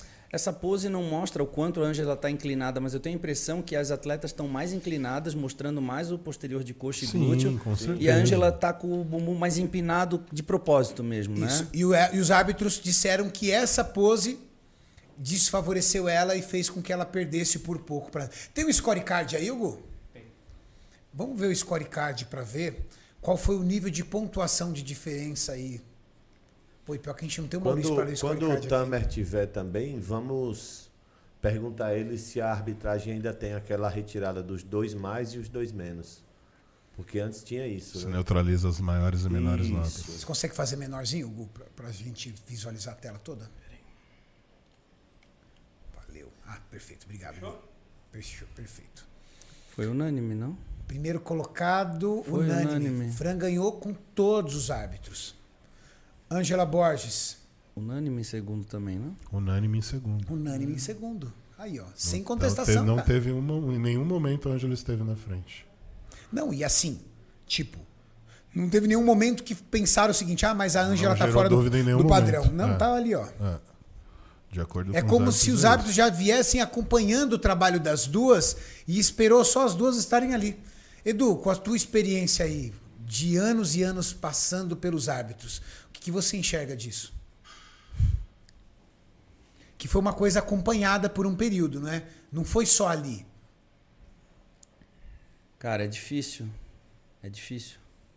Ó, aí a- todos acharam que eram as mesmas as notas para todas. Isso que é Menos a engraçado. Menos a Júlia Chitarra, que Notei tomou dois isso pontos a mais. Todos enumeraram as mesmas atletas em, nas mesmas Olha, a Isa, posições. a, Isa, a Isa também foi unânime, terceira Unânime, colocada. Foi unânime. A, a- a outra em quarto também unânime. Só em quinto. Unânime. A Júlia ficou em quinto e em alguém, colocou ela em sexto. Ou mais. Ou mais. A única que não foi unânime foi a Deve ter Gigitar. sido um que colocou. Olha isso, sétimo, gente. né? Do top 1 ao top 4, os árbitros entenderam que é aquilo ali. Que doido, cara. Agora, qual é o padrão? O padrão é a Fran? Pô, Renato, é óbvio o padrão. Ela foi campeã? Não, não é óbvio, porque a vice-campeã não tá no padrão. A top 3 tá no padrão. Não tem nada definido. Ou Se fosse menos. óbvio que a Fran era o padrão, então, obviamente, a a Ângela não poderia ser a segunda, teria que ser a Isa. Porque ela tem o padrão de físico da Ângela, da, da Fran. Eita, nós. Aí as meninas da Wellness fica do- ficam doidas. Ou talvez todas estão no padrão e elas têm só o, o formato diferente do corpo, né? E gente. E isso é o padrão? Porque aquele glúteo você constrói. É difícil. Eu, eu queria ouvir a opinião do Tamer. Também. Eu acho que esse. Ele tal- vai estar aí daqui a pouco? Vai. Eu acho que talvez esse seja aí a maior incógnita. Bom, saindo disso, vamos para a categoria do nosso ídolo Eduardo Correia. Categoria 212. Enquanto o Gu vai procurando aí a categoria 212, tivemos um representante brasileiro. E Tinho, você vem tendo um embate aí com o Lucas. Eu tô vendo na internet, eu particularmente nem conversei com você sobre isso, mas eu tô vendo na internet aí que você anda tendo um embate aí. Eu tenho E um você embate, pediu a não. oportunidade para se explicar. Pode falar, por Ele favor. tem um embate sozinho. Porque. Eu, não- eu não tenho, ó, Embate assim. eu não tenho embate nenhum com o Lucas porque ele nem me segue, já começa por aí. Mas o Lucas não segue Então, você? Ele, ele, Não. Ele- louco! Não, louco. Mas diferente do Lucas, eu sigo ele, então eu Uma acompanho o trabalho dele. Mas é sério que ele não segue? Não, não me segue. Pra mim, Não, o você Lucas. tá enganado. eu não te nessa. segue? Não, não tem me como. segue. Edu, se ele tivesse seguindo você aqui, eu vou, vou, vou xingar você, Edu. Então ele começou a seguir hoje. Não é possível, cara. Você é a referência da 212, como é que ele não vai te seguir? É, sou referência em condicionamento físico também. Vamos lá. Aquele rapaz que ficou em terceiro no New York Pro, pra mim ele é o número 3, ele é muito bom, cara. O pessoal não tá vendo, né? Eu- Não, ainda não. Ah, tá. Daqui a pouco eu coloco. Meu, ele não segue Qual que é o mesmo. nome dele? Viu? Qual que é Hã? o nome dele? Ah, esqueci o nome Que dele. doido. Ele não segue mesmo, Edu. Não me segue, viu? Que estranho. Então, rapaziada. É, problema, hein? Olha só. Pra mim, o Lucas era um atleta que eu gostava. E ele fala que ah, a mídia não me dava atenção. Aqui no CT eu chamei ele várias vezes para gravar. E a galera, eu vi alguns comentários falando assim: ah, ninguém dá atenção pro Lucas. Isso porque ele acaba mencionando essas coisas e a galera segue na onda, a galera acredita. Só que eu chamei ele várias vezes aqui. Ele pode até falar que é mentira, mas Deus, que ele muito menciona, e eu sabe. E não, a gente grava assim. Só que aquele, aquele jeito que eu sempre falo, tem alguns atletas que tem aquela humildade, aquele jeito que trata você de igual para igual. Tem outro que vem falar com você já só falta apontar para baixo. Pra dizer assim, ó, eu tô acima de você. E aí, eu tenho vários amigos, eu tenho o Cariano, eu já chamei para gravar com você, porque eu te considero amigo, não te chamei. Eu não, não sou muito de misturar, sou amigo dele, do Júlio, sabe? Eu não gosto de misturar até com o gorila, para não parecer que eu sou amigo de uma pessoa para pegar a hype dela. Mas com o Lucas era mais uma de, não, ninguém menciona ele, é um pró e tal. E várias vezes aqui no CT, em outros locais, eu já chamei ele para gravar. Quando o Lucas lançou um curso de pose, ele me mandou um direct no Instagram falando assim: "Você pode me ajudar com divulgação que eu te dou porcentagem do curso". Eu falei: "Não precisa da porcentagem, eu vou divulgar". Divulguei. Então eu nunca tive nada contra o Lucas. Quando foi um certo dia, um amigo meu, que eu não vou mencionar quem, falou assim, ó, Lucas tá puto com você, falou que você é puxa-saco do Fabrício, pode olhar, ele até parou de seguir você. Eu falei, mano, não acredito. Aí eu fui e olhei, realmente ele não seguia. E aí, é, e não é que eu puxo o saco do Fabrício, é que eu e o Fabrício temos uma amizade de longa data. Não é a mesma coisa de, de, um, de ser mais um atleta que é conhecido, digamos assim. Então eu falo mais do Fabrício, eu falo mais do Gorila, porque os caras são meus amigos e eu sei ser amigo. E aí, ele deve ter ficado chateado com aquela, aquela frase que eu falei sobre ele estar cinco degraus abaixo do Fabrício. Eu reafirmo o que eu falei. E sempre falei, Portugal Pro não foi uma referência, porque o cara que ficou em quinto lugar, ficou em sétimo, ficou à frente dele no Portugal. E só que antes disso ele já tinha começado com essas crises. Aí ele foi num podcast agora e falou assim: "Ah, dois caras que estavam com o Cariani para falar mal de mim, falaram que Eu sou um deles. um atleta aí Ixi, agora vai ser três. um atleta do Olímpia. Um atleta do Olímpia é, falou de mim, mas eu perguntei pro atleta. O atleta vai falar que falou? Se você fala alguma coisa pra alguém e o outro vai lá intimar ele, todo mundo vai chegar e falar: Não, não falei não, até pra não gerar tumulto. Só que quando ele tirou o Renato, teve gente que mandou assim pra mim: Ah, ele segue o Jorlan. O único que ele não segue é você e o Júlio. E eu falei, mano, não foi eu que falei isso, nem do atleta. E também falou assim, que disse que alguém tinha dito que estava aqui, que ele estava seis, seis, tinha seis caras no Portugal na frente dele. E, e nisso eu comecei a receber hate. Comecei a receber hate, só que eu falei que eles eram os dois melhores do Portugal, o Fabrício e o Coelho. E isso eu já recebendo hate. E para quem não sabe, eu perdi minha conta com 50 mil seguidores e agora ele fez um, um vídeo, uma live, não sei o que, falando pra galera boicotar canais de comentários. Quando você fala de boicotar, você está querendo censurar alguém porque você não gostou de algo que ele Exato, falou. claro. Isso é uma censura. E, por exemplo, é, o canal que fez comentário foi eu e acho que mais alguns outros. Mas o que eu vi que falou que ele ia ficar entre décimo e décimo segundo foi, foi eu. E ele falou, ah, às vezes fica falando não vou citar a palavra aqui, só que assim, acabou que foi exatamente o que eu falei. Então, assim, o Lucas também, ele fica, ah, ninguém me dá uma oportunidade, eu venci as drogas, eu vim do Nordeste e tal. Eu vou falar uma coisa, eu também vim do Nordeste. Só que eu não, não, não fui para as drogas e parece que para ele o mérito é ter ido para as drogas. O que, o que eu superei foi ir para a faculdade, estudar, correr atrás. Porque eu venho de uma família pobre, eu nunca falei isso. Eu já falei pro Júlio, o Júlio até falou assim: você tem que falar isso uma hora pra galera. Quando eu fui morar na casa dos meus pais, não tinha telhado correr na sala e nem na cozinha.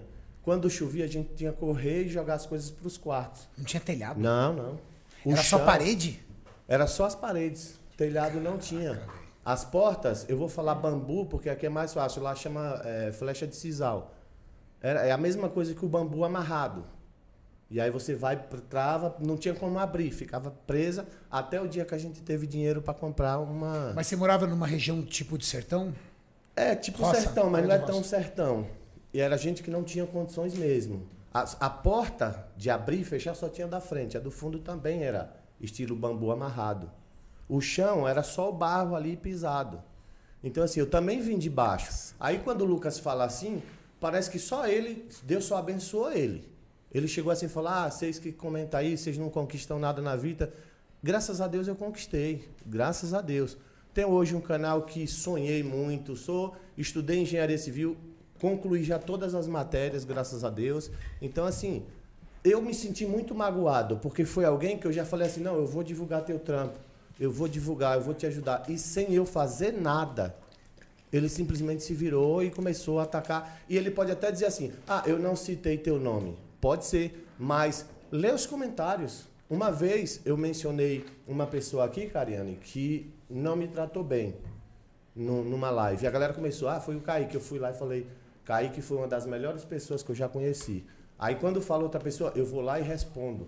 Se eu falar alguma coisa numa live, eu tenho responsabilidade de ou citar nomes ou olhar se está sendo atribuído para alguém. Porque você vê, ele fala, ah, vamos boicotar. Só que ele não cita nome. Você já pensou, ele, ele não parou para pensar que um inocente pode pagar por uma coisa que a culpa é dele e depois que você a sua conta vai embora, não adianta mais. Eu pedi inúmeras vezes para o Instagram devolver minha conta, não adianta mais. Então é assim, eu fiquei muito magoado, fiquei muito ofendido porque assim, cada um tem seu trabalho. Um comenta, outro é atleta. O, o cara falar assim que ah, o cara que não faz nada pelo esporte. Só quem é atleta faz pelo esporte. Se você tirar o fã, se você tirar promotor de evento, que às vezes nunca competiu, o, Tam, o é um exemplo que nunca competiu. Então, assim, você não pode achar que porque você é atleta, você é melhor que os outros. Você não pode achar que porque você saiu das drogas, você é, é melhor do que uma pessoa que nunca usou drogas. Então, assim, eu estou falando aqui porque eu estou realmente bem magoado e bem chateado. Tá aí o desabafo. É. Não. Eu acho. É foda. É, o que eu acho. O mal das pessoas é a arrogância e pior, quando você é arrogante usando Deus e se fazendo de bonzinho. Esse é o pior, para mim é a pior pessoa. Entendeu? Quando você é arrogante, mas você não sabe, não sai, eu sou humilde, isso e aquilo, tudo bem. Mas você dá uma de humilde para a plateia, mas ser outra coisa em off, Eu acho que é, o problema da internet é esse, né? Porque a gente. Às vezes a pessoa vai na internet, comenta algo que às vezes ela podia pegar no WhatsApp e chamar, vem cá, velho, vem cá que eu vou trocar uma ideia feia com você. Pô, não gosto disso, gosto daquilo. E aí você acaba desabafando publicamente. Aí quando você desabafa publicamente, aí não vira um assunto entre eu e você. Você espalha, né? Vira um assunto entre a mídia. Você derrama. E aí o que acontece? Aí a mídia acaba julgando, né? Tem muito julgador na internet. Aí o cara começa a atacar e atirar em todo mundo. o hater só precisa de um motivo, sendo verdadeiro ou não. É. É bem por aí, ele só precisa de um motivo. É. Então, qual é a minha dica em cima de uma situação dessa? Desse constrangimento que aconteceu com duas pessoas que eu gosto muito. É, cara, não gostou? Ouviu alguma coisa no podcast? Ouviu alguma coisa? Não gostou? Fulano, por que você falou isso de mim, velho? Josh Leonardo Cansei de fazer isso. já. De chegar, entender o pá, falar assim, cara, cara, vi você lá no negócio, pô, por que você falou isso de mim? O que, que eu fiz? Não, Renato, não quis dizer. Não, você quis dizer, você Não, disse. isso já aconteceu comigo também. Eu chamo, mas eu chamo no telefone. Eu É. falo assim, cara, eu vi você falando. Não, aquela edição. Eu falei, não, cara, eu vi. Eu vi. Eu quero entender por quê. Na onde eu fiz aquilo. Ô, você me desculpa. Falei, cara, você me... se você tem uma opinião ao meu respeito, por que você não me chama em box? Você tem que dar a sua opinião. Porque uma coisa é aqui a gente avaliar físico. Estamos avaliando físico, classificação, condição, isso aqui, tudo bem. Agora, quando você eh, tem alguma coisa pessoal, uma questão pessoal, eu acho muito mais legal você chamar a pessoa pelo telefone em vez de responder publicamente. Sabe o que o australiano Josh Lenartovich fez? Eu fiz um, um vídeo de pre- previsão. E aí ele foi e mandou direct pra mim. Botou assim, pô, bro, usou umas fotos ruins minha. Desse jeito. Aí eu falei, pô, foi a que eu achei e tal. Ele falou, não, não tem problema. Mas se você puder fazer com uma outra foto, eu te agradeço. Olha a educação. Aí eu fui e perguntei qual ano e qual competição. Ele falou Arnold Classic 2016. Eu fui lá e fiz. O cara mandou pra mim, obrigado. Quando eu for no Brasil, eu quero te ver. Aí tá, pô. É a moral, né? É, Você na conheceu o Josh, não conheceu, Edu? Conheceu, gente boa pra caramba. Gente boa, verdade, cara. É bonzinho boa demais, demais, todo mundo fala dele muito bem, Olha cara. isso. Ele aposentou, né, cara, por questões de saúde, né? Parece um, um tumorzinho que apareceu nele. Eu não sei o que é, eu não vou No arriscar, cérebro. mas ele, ele, Foi ele, algum- ele anunciou dizendo que ele ia aposentar por questões de saúde. Cara, achei fera, velho. Eu achava Ele era eles- bom demais e forte, hein? muito Forte, né, cara? Forte demais, E cara. mudou assim, não foi, ó, tipo, 26 anos, ele tava num shape, aos 28 já era outro totalmente diferente. Ele falou pra mim assim: tu me acha forte é porque tu não conheceu a família da minha esposa. A esposa dele, é, eles são da Nova Zelândia lá. é, que Ah, a, a esposa nórdico, dele né? é daquela, daquela. Aquele pessoal meio. fo- Meio, Meio alto, viking. meio- é, viking, né? tipo, Descendente É, de viking. tipo, oh, é a família toda gigante, assim, eles são bem. Que legal. Polacão, né? 212, Bora. Gu, põe na tela. A 212, que na minha opinião era uma categoria que estava em aberto até então, mas agora eu acho que o Derek veio para dominar a né? categoria. Também acho. Vocês lembram que eu mencionei que quando ele acertasse, Sim, sim. e eu ainda, a minha aposta também foi no Derek esse ano. E interessante que eu e o Edu estávamos ali na casa dele e eu na minha, a gente foi discutindo pose a pose. O Edu chegou pra mim e falou: Renato, o Derek tá ganhando pose por pose. Isso. Olha que ele tá ganhando pose por pose. O, o, o Edu é, é- é muito legal a experiência de um atleta cam- multicampeão, né?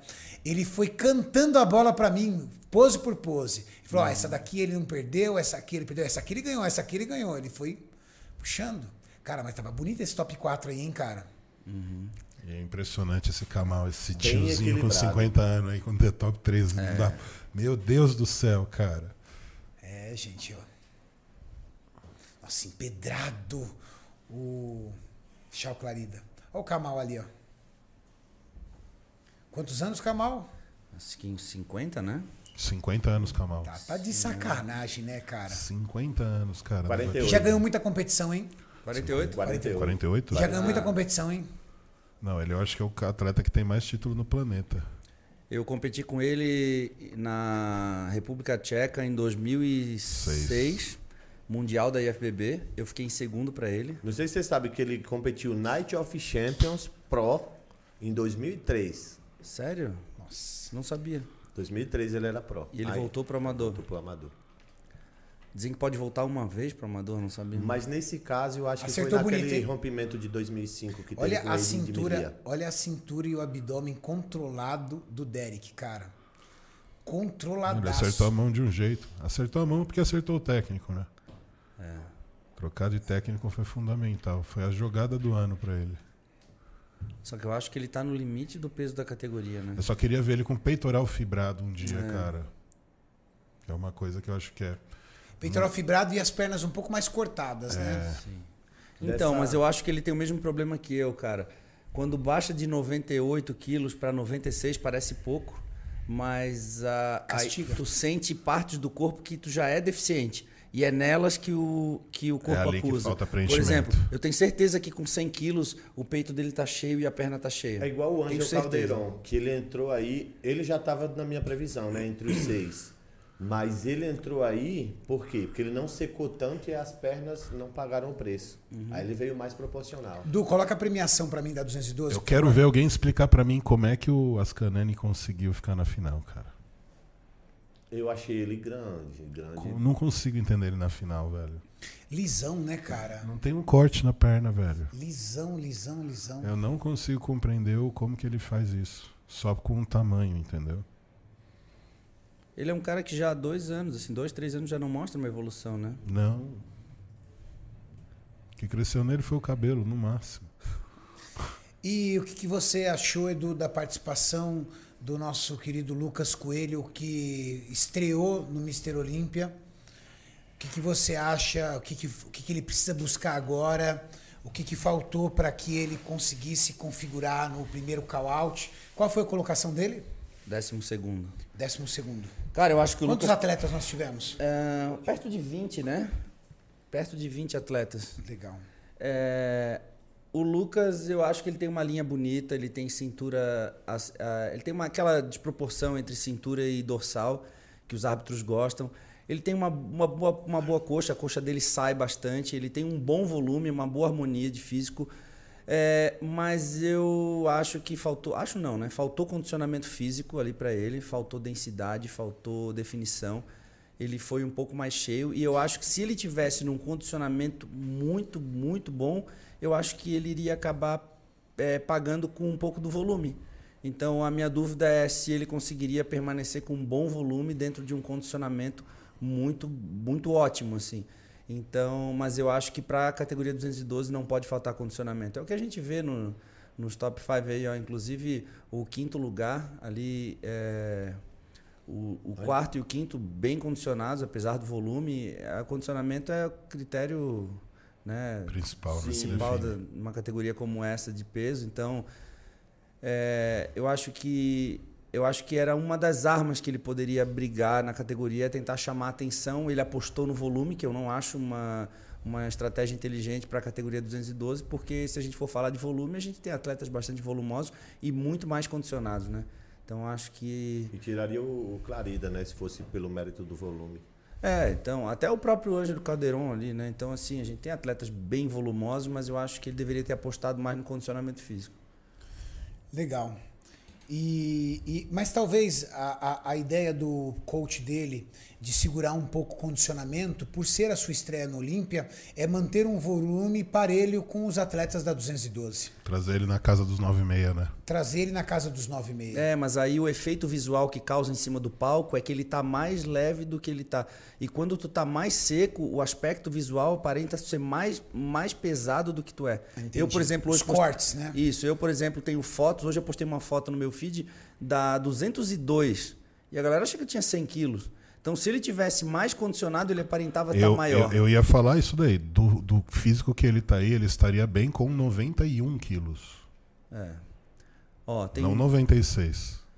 Aí, ó, a parte de baixo das costas ia aparecer, glúteo, glúteo. glúteo ia fibrar. Aí você vê um cara marcado, não fibrado. É. Né? Ele tem separações evidentes, mas não tem fibras aparentes, nenhuma. Se ele tivesse com uma condição extrema, ele aparentaria estar muito maior do que ele E, tá. e a condição também traria densidade, porque você vê que o físico não está denso. Está soft. Ele precisaria de mais carga ali de carboidrato, mas para essa carga entrar, precisaria estar mais seco, mais dry.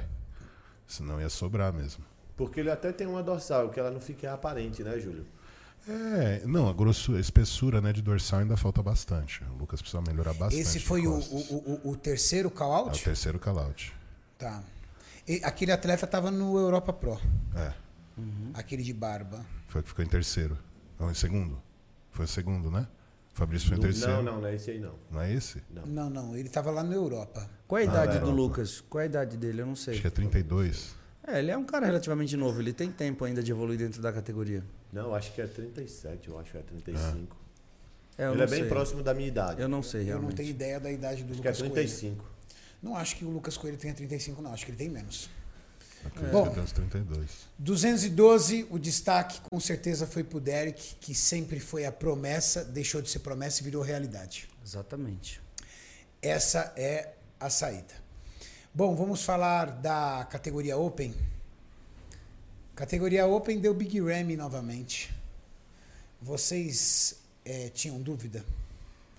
Tinha algum atleta que vocês vinham acompanhando que de alguma forma vocês acreditavam que poderia fazer ameaça contra Big Ramy? Não. Eu, eu já tinha certeza dessa briga dos três: Big Ramy, Harry Chopin e o Brandon Curry. Antes eu tinha certeza da vitória do Ramy, até ver a prévia. A prévia eu achei o, Brandon Curry muito próximo. É tanto que a galera questionou bastante, que ela sempre questiona as posições que a gente coloca. Aí eu fui olhar o scorecard. É, o Big Ramy venceu o Brandon por um ponto na prévia.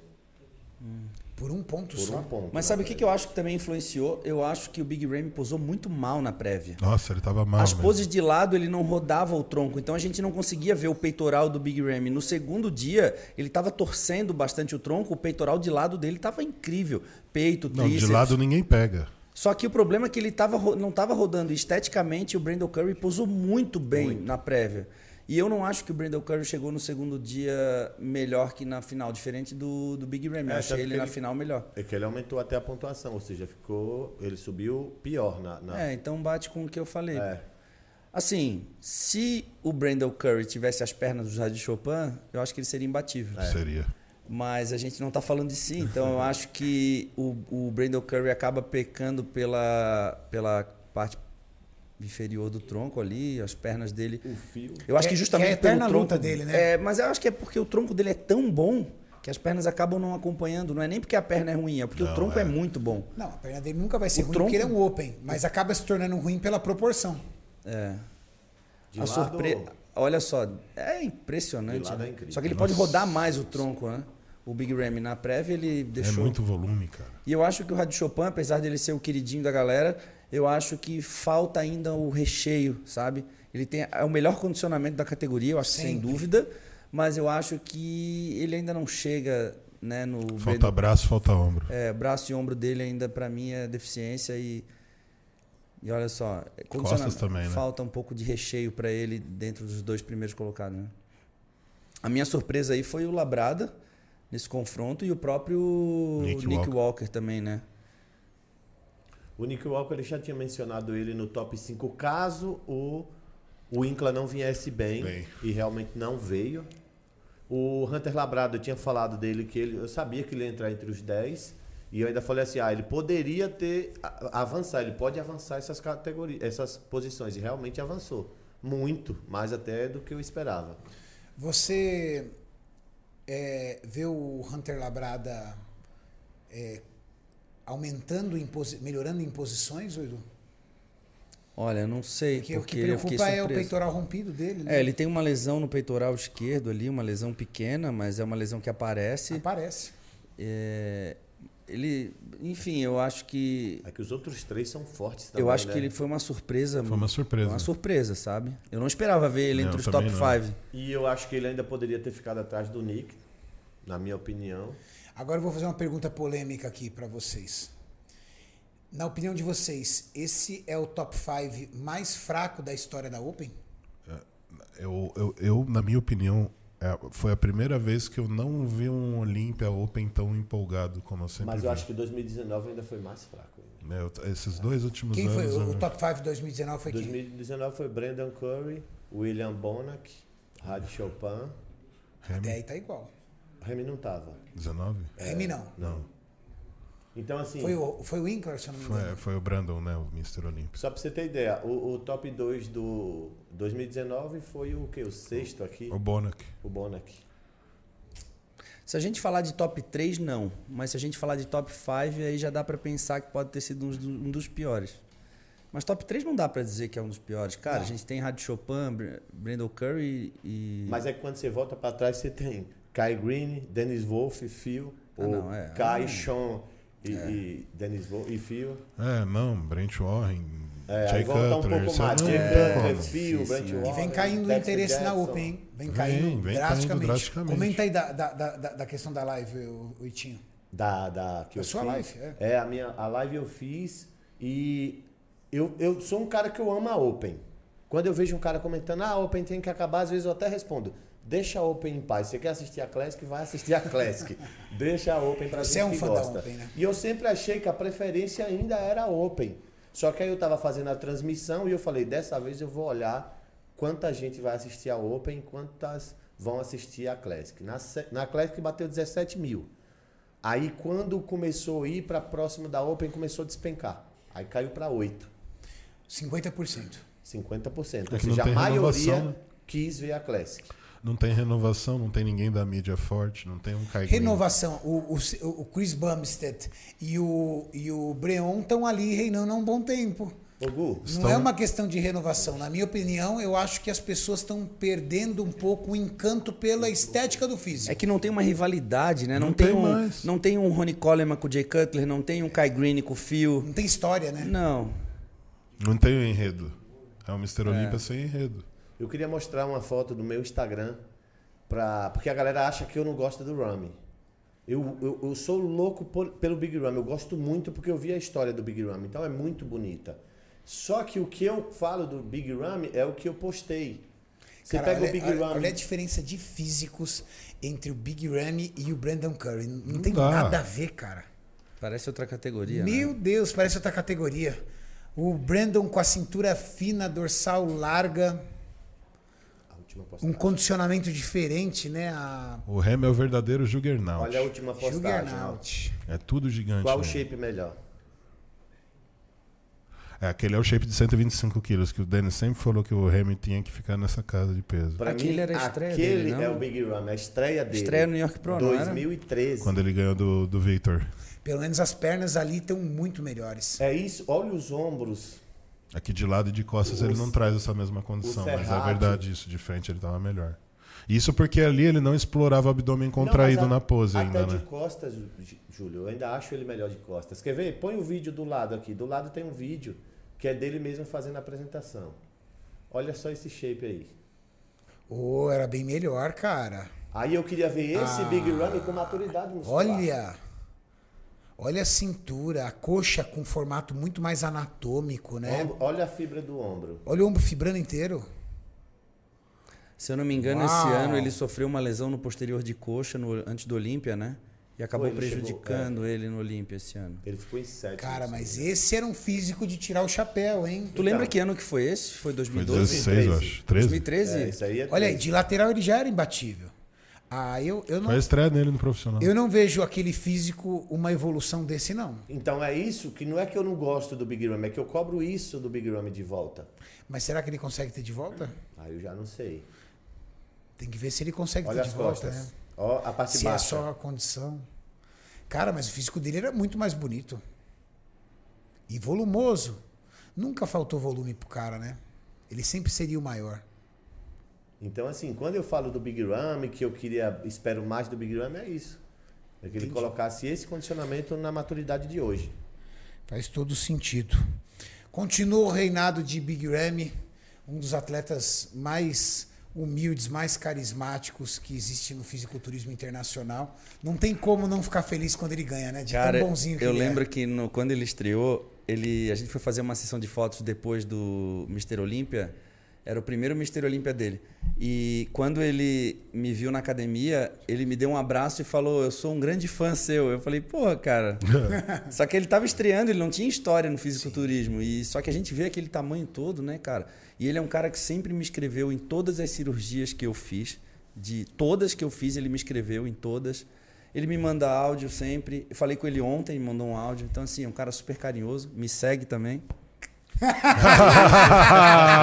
Mas é um cara. Brincadeira aí, Lucas. Mas é um cara, tipo, pô, é um cara, tipo. Ele só deveria produzir um pouco mais de conteúdo, né? Um pouco mais não, né? Produzir alguma coisa, Moreira, né? Em Vou dar umas 2013, dicas pra eu ele. já era muito viciado no fisiculturismo e já comentava no Face, já postava lá. E eu lembro que quando eu vi o Big Rum, eu falei, mano, eu não sei nada. Como é que eu não conheço esse maluco? Aí depois foi que eu fui ver que era a estreia dele no Pro. E o Big eu- eu- ele ganhou assim, eu como fã, ali, naquela primeira competição. É, eu tinha um vídeo do, do backstage na hora que chamaram ele, na verdade. Ele vira pra trás e começa a chorar. E o pessoal começa, tipo, vem pra receber a premiação. E ele só fazendo gesto como que diz, não dá, não dá, eu não consigo. De- chorando ali mesmo. Você via que o cara tava muito Tu não percebe no emocionado, Olímpia né? de. Olímpia de uns dois, três anos atrás, o pessoal foi fazer uma selfie entre os top six ali. Ele foi saiu de lá, o Kai. Green pegou e chamou ele e falou: vem Isso. cá com a gente. Exato. Ele não sentia parte ainda. Então não tem como você não gostar de um cara desse. Não, Big Ramy é cativante. Ô, ô Messi, Ah. deixa eu só te fazer uma pergunta. Pode falar. Quem é maior nessa foto? Big Ramy ou esse cara aqui? Tem dúvida amor de ainda? Maurício, ficou- Maurício, ele foi para os Estados Unidos, cara. Eu acho que ele tá trabalhando muito, ele só tá a cabeça, gente. Olha o tamanho da cabeça dele. tá Maior que a do Tá Big destaque, Rum. né? Tá no pump, né? Bom, o Tamer está pronto para entrar ao vivo. Vixe, nós Maria, estamos agora com, vai, hein? Nós estamos com 21 mil pessoas ao vivo. Vocês sabem o que é 21 mil ao mesmo tempo assistindo Ai, a gente? Maria, Opa, me segue lá no Instagram, me segue lá no Instagram. Vamos aproveitar esse momento aqui, por favor. Sigam o Itinho Lima Itinho no Instagram. Lima no YouTube. Sigam Correia Bodybuilder no Instagram. O Júlio provavelmente você já segue. Júlio é do hype, entendeu? Mas sigam o Júlio Balestrinho Oficial no também, Instagram. gente. Esses conteúdos do Big Rum eu já postei lá no canal. Então você quer conferir, vai lá, tem mais fotos. Canal fotos. Itinho Lima. Isso. Olha lá, ó. Boa, sigam eles no Instagram, siga Eduardo Correia. boa- Cara, eu não Instagram sigo o. Itinho, eu acho, cara. É Não segue o é Itinho? Acho que não, acho que não, mas Ô, seguir. Eduardo, mas você seguia antes, você já fez até repost meu já. Na outra Deixa eu ver, que Itinho, caiu. nessa lá, ó. E por que, que eu parei de seguir, Ô, cara? não fez 450 mil ainda, Edu? Hã? Ó, eu tô seguindo, É. Pessoal, cara. seguir o Edu lá pra fazer 450 mil. A outra E conta caiu. Ô, o Tino me segue também, 900. cara. Que É isso? porque é novo. Eu ainda não voltei a seguir. Ah, Por isso que você não me segue. Ti- Ah, então tá- Ti- ah, e Ti- então tá. e Eu Ti, vou- você, não é, você não é hate do, do não, Edu, não, não, não. Então tá perdoado. Ó, tô seguindo Vou aqui. seguir agora também. Esse negócio eu de achei seguir, que eu tava seguindo. Hoje em já. dia é é preocupante esse negócio de seguir, né, cara?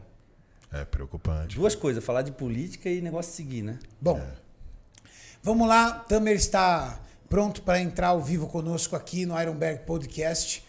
Vamos tirar as dúvidas com o árbitro do Olímpia. Vamos lá.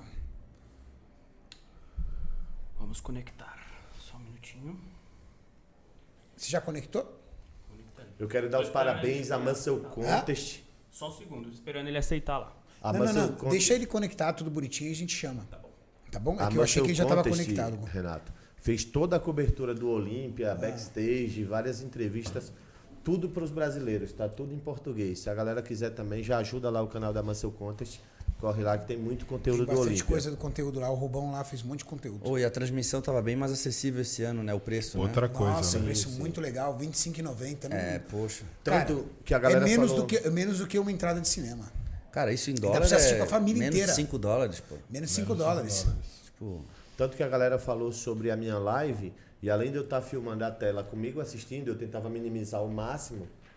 Teve uma hora que minha câmera travou e continuou 6 mil pessoas assistindo lá, porque eles estavam, na verdade, assistindo pelo, pela live original vendo o seu ouvindo comentário. meus comentários. E vendo seus comentários. É isso aí. Derek, tá me ouvindo? Tamer. Tamer, tá me ouvindo? Eu confundo o nome deles direto. Tamer, tá me ouvindo? Ouvindo você, ah, Renato. O pessoal tá ouvindo bem aí? Aumentei um pouquinho, ver se tá melhor. Tamer, dá um olá pra nós aqui. Oi, pessoal, como vocês estão? Acabei de chegar agora mesmo ah, de Orlando. Ah, tô mais ou menos só 30 minutos aqui na minha casa e a primeira coisa que eu fiz ah, foi ah, vir aqui fazer uma, um podcast no Ironberg com o pessoal aí. Obrigado, Tamer. Sei que você tá mega cansado, não deu tempo nem de, de dar um oi aí pra família, mas nós seremos breves e objetivos. Primeira pergunta, Tamer. Franciele Matos, primeiro colocado, Ângela Borges, segundo colocado, Isa Pereira, terceiro colocado. É, Yarishi na quarta colocada, Justitarra, quinta colocado. Hoje, podemos dizer que nós temos um padrão da wellness estabelecido? Bom, primeiro eu, eu falei isso já há muitos anos. Eu acho que a gente tem que tomar cuidado quando a gente fala padrão, porque não existe uma pessoa em particular que tem um padrão. Ah, o, o nosso esporte não é diferente do que qualquer outro esporte. A Franciele Matos foi a melhor ah, naquele dia, mas a Isa Pereira podia ter ganho, a Ângela podia ter ganho, a Isabara podia ter ganho. Essa é a beleza do esporte que a gente tem. Ah, naquele dia, a Franciele era melhor, ela mostrou que era a favorita e entrou com o melhor físico ah, da vida dela, porque a Ângela também estava num físico incrível naquele dia. Você acredita que a formação musculares, as formações musculares ali que são diferentes, tanto da Yarishna quanto da Ângela quanto da Fran, principalmente nas poses de costas, é, influenciam na caracteri no, na, na- no, no, no que a, a atleta tem que buscar na wellness ou não? Aquilo é uma particularidade fisiológica de cada um dos atletas e, e nada muda. O que vale mesmo é uma, a relação de proporção e definição muscular. Sem dúvida. A relação de proporção e definição é o que os juízes estão olhando mais especificamente. Existem ah, diferenças anatômicas entre um bíceps e o outro. Ah, o bíceps do Ronnie Coleman não é exatamente que o bíceps do Jay Cutler. Os dois ganharam o Mr. Olympia. Não é um bíceps que é o padrão. É o bíceps em proporção ao corpo dele.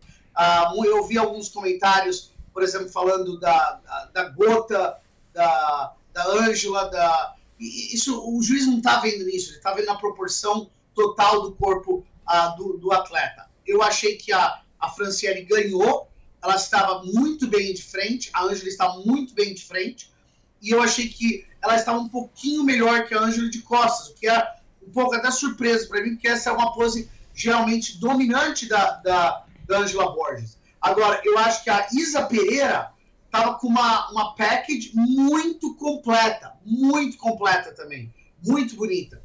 E a Isamara, que ficou em sétimo lugar, outra brasileira com um corpo muito lindo, eu acho que ela também tem um futuro muito grande. No final do dia, o Brasil deu muito orgulho para nós. Não existem perdedores, só vencedores. Perfeito. É, Tamer, nós temos também uma grande mexida aí na categoria Men's Physique, aonde o Diogo, que é talvez o atleta brasileiro que mais ganhou shows profissionais até hoje, um atleta aí veterano na categoria Men's Physique, chegou no incrível terceiro colocado. O que, que você atribui para essa para essa, para essa grande colocação aí do nosso brasileiro é, Diogo Montenegro? Ah, Renato, eu acredito que o Diogo sempre ah, tem alguns atletas. Acho que você lembra do Darren Charles? Darren Charles era o campeão de ganhar shows de bodybuilding, ah, mas quando chegava no Olímpia, o corpo dele nunca estava tão bem.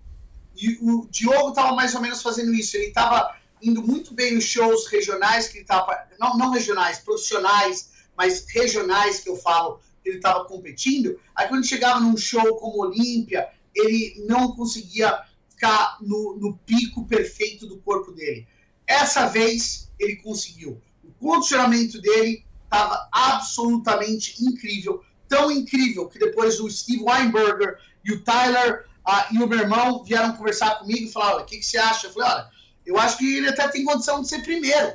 Os juízes, ele estava tão bem que os juízes realmente até estavam olhando na possibilidade dele poder estar tá, uh, brigando pelo título. E ele não é um atleta grande, ele é um atleta pequeno, na verdade, mas ele não tem deficiências no corpo dele. Então, o balance proporcional dele realmente elevou ele muito. Poxa, e é legal a gente ouvir esse feedback, porque era exatamente isso.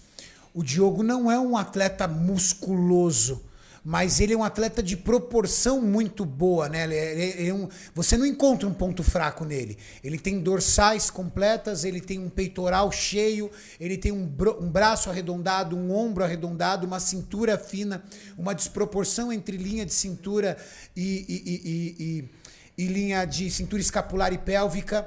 E não necessariamente ele era o maior, tanto que ali entre os outros atletas ele ficou ainda menor, né? Porque além de tudo tem a questão da estatura. E foi lá e se destacou. É, você falou tudo agora. Isso é fundamental para os fãs e também os atletas que de vez em quando não, não entendem isso. Não é o maior cara que ganha a categoria de biquíni ou a categoria de men's physique, é o que não tem erros no físico dele. E o, o, o Montenegro, é, como você falou perfeitamente, é difícil de você falar o que ele tem que melhorar, porque ele não tem nada em uh, desproporção no corpo dele. E por isso que ele foi tão bem. Ele combinou isso com um condicionamento absolutamente insano e ele ficou em terceiro, podia até, até ter o melhor. E o Kaique de Oliveira, galera em peso no Brasil acompanhando o Kaique. O Kaique veio de uma sétima colocação, subiu uma posição, foi para uma sexta colocação do que você viu ali, na onde o Kaique evoluiu e na onde ele fica para poder melhorar que os hábitos esperam dele? Olha, para começar, eu quero iniciar como promotor, promotor, produtor do Olímpia, juiz. Pessoas que estão falando que o Kaique desapontou ou foi mal, não conhecem ou não têm entendimento do esporte. O Kaique é o sexto melhor corpo do mundo como que uma pessoa que é sexto melhor do mundo pode desapontar? Tem ah, bilho, 6 bilhões de pessoas no, no, mundo, ele é o sexto melhor na categoria dele no mundo. É, ele estava fenomenal, ah, ele está competindo com outros atletas de genética, a melhor, a elite da elite do mundo em termos de genética, e ele ficou em sexto. A, a diferença entre o cara que está ficando em primeiro e em décimo, se você ficar em décimo no Olímpia, você não desapontou. Você, você foi bem, você está entre os 10 melhores do mundo.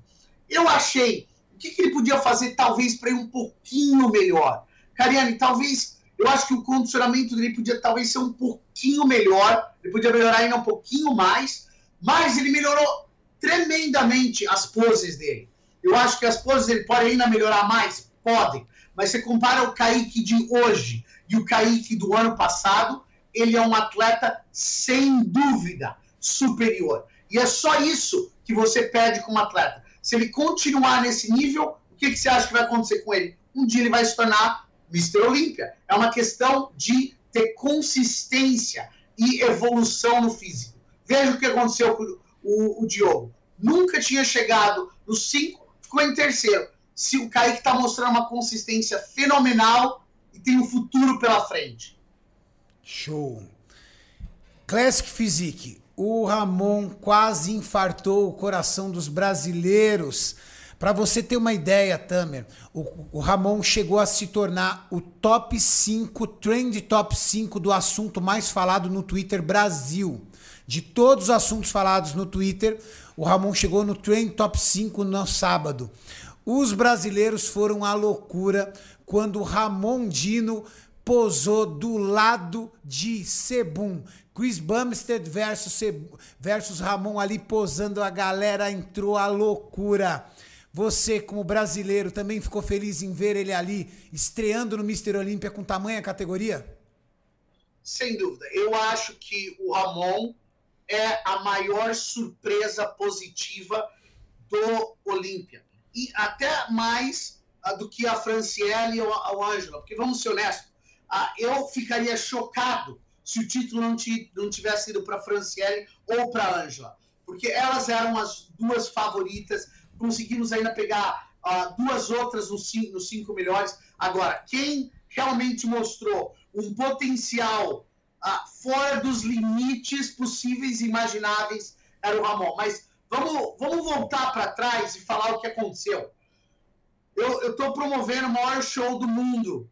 Uh, telefonema sem parar, correndo de um lugar para o outro. E meu querido amigo Renato Cariani me liga e eu é difícil você até atender o telefone, porque mas quando o Renato me liga, eu sei que é uma coisa que realmente ele sabe que eu estou ocupado, ele sabe que é quase impossível fazer alguma coisa e ele me liga, Tamer, eu preciso de uma ajuda. O, o voo do Ramon foi um pouco foi, foi atrasado, foi cancelado, na verdade, da República Dominicana.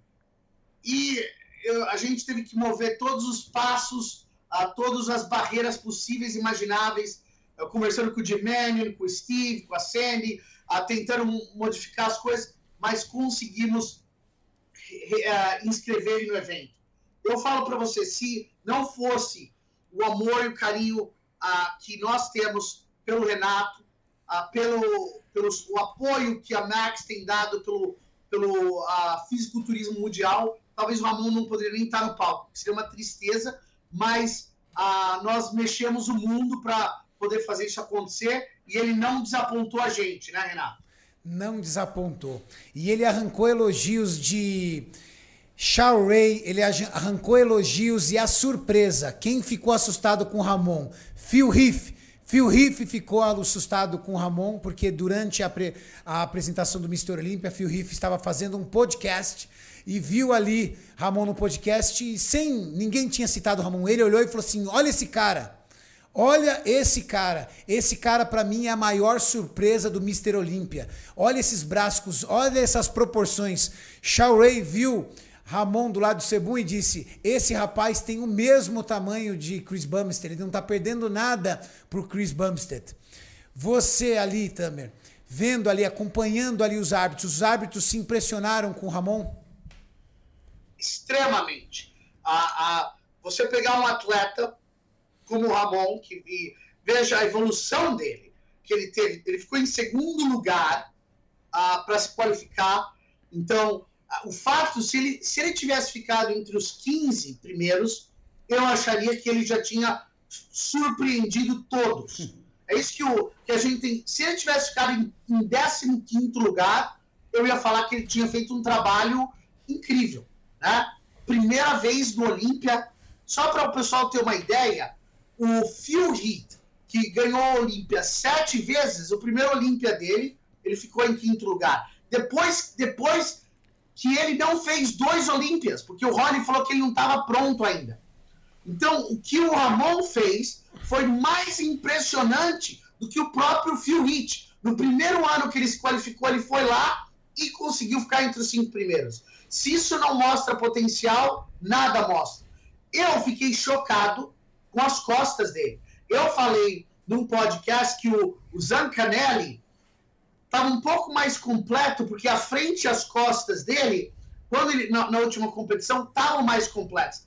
Eu não sei o que aconteceu com o Ramon durante esse tempo. Talvez foi o meu treino de costas com eles. Acho que vocês têm que checar o treino de costas que eu fiz com o Ramon aí, porque alguma coisa aconteceu. ai, ai. Bom, e falando sobre a categoria biquíni, é, nós demos aqui uma boa olhada na categoria biquíni e chegamos à conclusão que a campeã biquíni foi incontestável, apresentou um físico incrível. E a nossa brasileira Isa Pessini, é, dentro da sua opinião, o que, que ela pode vir a buscar para o próximo ano, Otamer? É, eu acho. Então, pessoal, eu sei que eu estou talvez repetindo muito nesse ponto, mas eu acho que quando eu vim aqui para o Brasil, não é só para a gente melhorar shows, né, Renato? Como eu e você, a gente fala isso até fora, a gente tem que, assim, fazer os fãs entenderem como o esporte é. E a Isa também não foi mal, só que é, é uma mistura entre arte e ciência.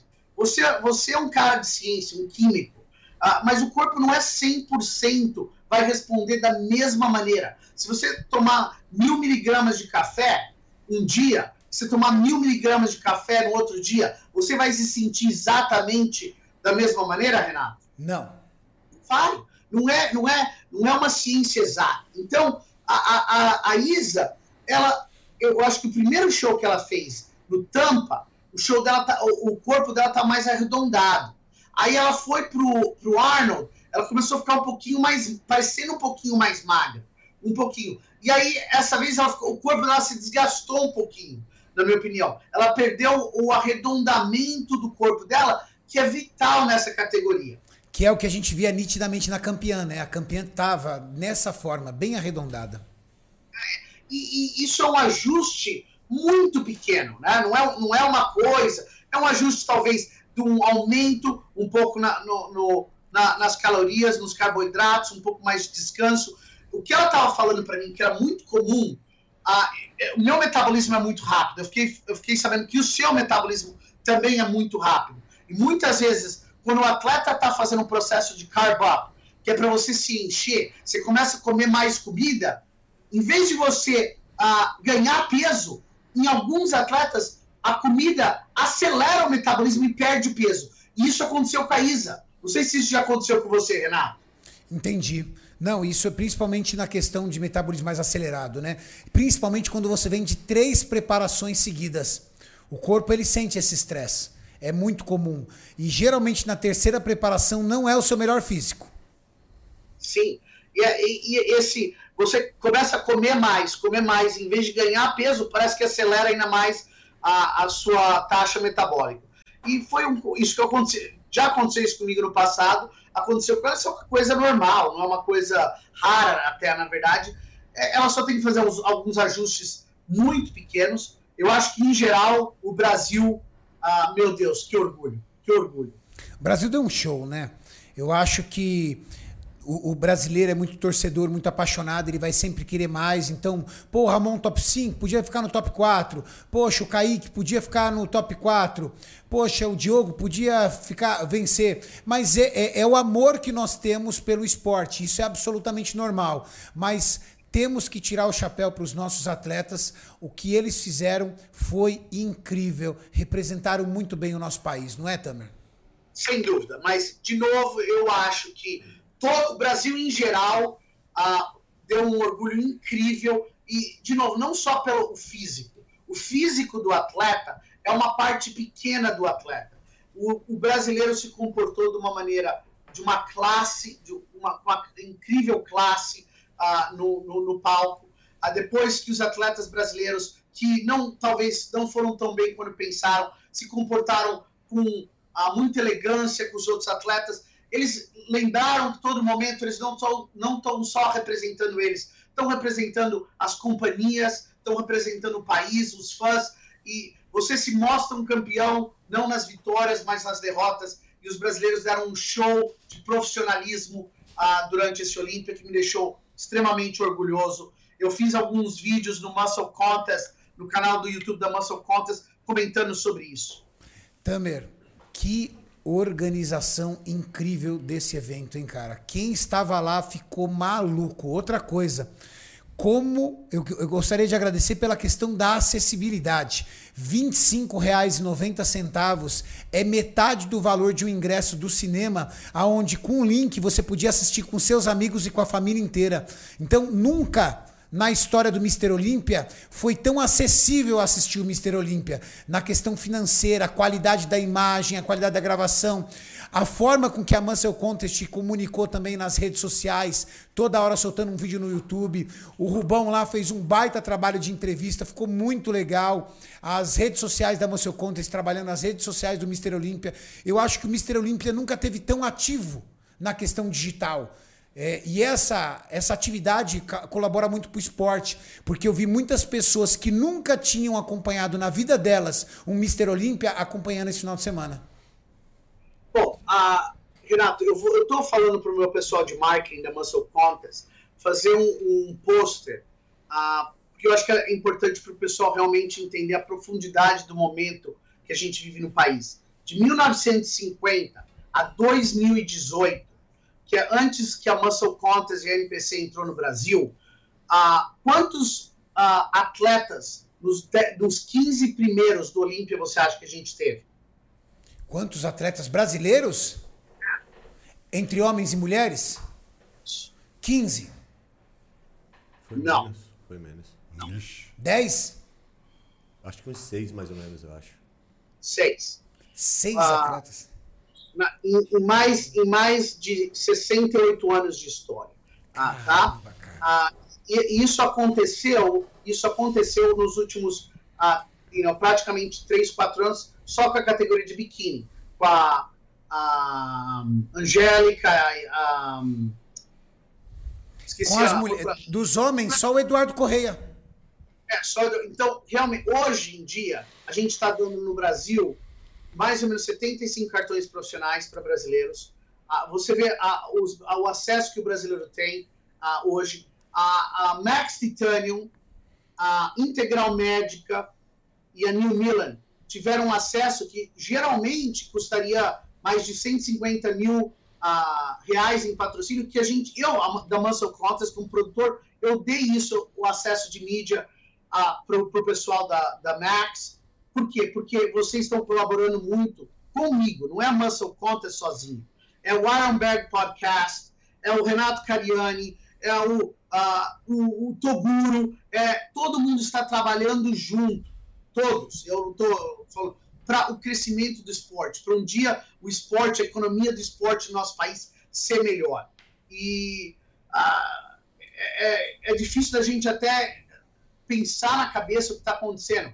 Não tinha um acesso nenhum de brasileiros, o que está acontecendo lá atrás. Como eu falei, o Ramon não teria competido se hoje em dia ah, ah, o, você não pudesse ligar para mim e eu tô lá. Há, há ci- cinco anos atrás eu não estava produzindo o evento, eu era, eu era um juiz, eu tinha um poder, mas eu não tinha talvez o poder que podia ter agora, entendeu? E o Ramon não estaria no. Ah, ah, então o Brasil realmente está conquistando níveis nunca imagináveis. E isso é só o começo. Como eu falei no meu podcast, o mundo hoje está vindo para ah, o- para os Estados Unidos. Um dia, meu sonho, antes de eu morrer, o mundo vai vir para o Brasil. Tamer, muito obrigado pela sua participação. Eu sei que agora é o momento de você dar um oi para sua família. Faz dias e dias que você está fora de casa e a sua colaboração aqui foi enorme para esclarecer alguns pontos e mostrar o quanto o Brasil vem evoluindo constantemente no esporte. Eu que tenho que agradecer a toda a colabora- colaboração do, do time, do, do seu time. Renato, você é uma pessoa especial. Ah, todo o pessoal que trabalha com você aí realmente ama esse esporte e nós vamos fazer coisas muito melhores no futuro. Espero ver todos vocês em Campinas no Master, ah, no show ah, que vai dar 35 cartões profissionais, o Master Brasil. ah, e, o, e o Nacional, e depois do Rio de Janeiro, a Expo Super Show no final de novembro. Vai, Brasil! Vou estar em todos os eventos lá, esperando a galera para dar um abraço. E não esquece, você tem um compromisso comigo, hein? Ah, isso daqui. Isso pode ter certeza, amigo. Um beijo no Grande coração. Valeu, Tamer. Tchau, tchau, tchau, tchau, Abraço. pessoal. Pronto. Nosso presidente da Muscle Contest, produtor do Mr. Olímpia, deu papo e já cortou o assunto. Não tem padrão. A gente ficou aqui tentando entender o padrão, ele falou assim: não vai ter padrão. O que vai ter é uma relação, um balanço entre proporção e qualidade. É o dia. E ele entendeu que faltou um pouco de qualidade, de condicionamento na na na- na- nas poses de costas da É, Ângela. e quando ele se refere à proporção, ele está falando, se referindo ao próprio atleta, né? As proporções. Ele não está fazendo uma comparação entre a Ângela e a Franciele, mas sim a própria Dentro do próprio físico. Dentro do próprio físico. Coxa, glúteo, ombro, Exatamente. braço, linha de cintura do seu físico, não do dela. Exatamente. Que entra naquilo que a gente falou do Robert Teams, que ficou bem fora, né? Do, que, que a galera tava Que era A gente vai falar da era Teve atleta que disse que ele ia passar o carro até no Então, segundo. E a desproporção tira ele. Tira. Tira ele totalmente. Isso só reforça a ideia de que a Franciele e a Ângela ainda tem muita história para contar, hein? Tem, ó, isso reforça a ideia de que a- não há um padrão, então a Ângela tá tanto no jogo quanto a E Fran. pode levar no que vem. pode levar o ano que vem e que constrói-se aí uma grande rivalidade aí entre elas na categoria feminina. Que como o Edu falou, eu também concordo, eu acho que essa rivalidade ainda vai contar muita história legal pra gente ver. É. Quem ganha é o público, né? É igual a Que- rivalidade do Júlio e do, do porta-copa ali, que toda vez ele fica aqui, tentando ó. virar. Tô, tô, tô enrolando ele aqui. Tentando destruir a rivalidade deles dois, porra. Ó, Todo ó o ele é símbolo, assim. ó o símbolo. Olha o símbolo. Todo, pod- todo podcast ele tá Ele aqui tá assim, ó. tentando destruir. Já virou uma Tentando me terapia. destruir. Bom, temos que falar agora da categoria Class Physique. Categoria Class Physique, também já disse. A grande sensação do Mr. Olímpia foi Ramon Dino. Rapaz, eu descobri no sábado que meu coração tá muito bom. Você passou pelo teste. Eu né? acho que tu descobriu na sexta. Não, na quinta-feira tu já descobriu. Não, na quinta já descobri. Eu vou contar aqui pra vocês aqui com um pouco mais de detalhe, pessoal. Como é que foi a Odisseia? Que todo mundo, cadê o Ramon? Cadê o Ramon? Seguinte, o passaporte do Ramon, A sua novela, né, Renato? nossa, foi uma novela. Passa- o passaporte do Ramon não saiu dentro do horário programado. E quando encerrou-se o dia, descobriu-se que ele não iria sair na terça-feira. Pois bem, na quarta-feira, às sete horas da manhã, o Ramon já estava lá com o Jorlan na porta do consulado esperando. Eles receberam o passaporte. Ufa, conseguimos. Próximo voo mais cedo, 17 horas. Voltaram, trocaram de roupa, colocaram as coisas. Voo, avião. Entraram no avião. Dentro do avião, eu decorei o voo 1707 da American Airlines. Eu até decorei de tão A traumático tripulação, pra mim fala aí o nome da tripulação. me mandam uma mensagem dizendo: Renato, o voo do Ramon foi cancelado. Deu uma pane num equipamento essencial e o voo foi cancelado. Cara, quando me ligaram, eu falei assim: eu não acredito. Não é pra ele ir. Qual era o plano? Ele ia pegar o voo às 17 horas e às 8 horas da manhã ele estaria em Orlando. Às 11 horas da manhã era a pesagem. Tava tudo muito milimétrico, entende? Liguei pro Tamer, falei: Tamer, não é culpa do menino. Cancelaram o voo. Aí ele falou assim: Renato, eu vou conversar com os árbitros. Você me manda o comprovante de que houve esse cancelamento. E eu vou pedir para que eles estendam o horário para a pesagem dele em virtude dessa fatalidade. Legal. Aí ele foi e passou a madrugada, a gente passou a madrugada inteira com ele no aeroporto, tentando conseguir um outro voo que não fosse o próximo do outro dia às Ele nem 11. dormiu em casa, ele ficou no aeroporto direto. Aí, não, não, não. Aí o que, que fez? Aí a Max mandou ele para um, pra um hotel próximo. Ele foi para um hotel próximo. Então isso já era meia-noite, porque quando ele entrou no avião, ele deu saída do país. Quando tiraram ele do avião, o que ele teve que fazer? Imigração. Tá, só que cancelou o avião inteiro, velho. Então todo mundo tinha que fazer imigração. Imagina recolher toda a bagagem e fazer imigração de volta. Só que para fazer imigração de volta é um outro tipo de burocracia. Então ele demorou.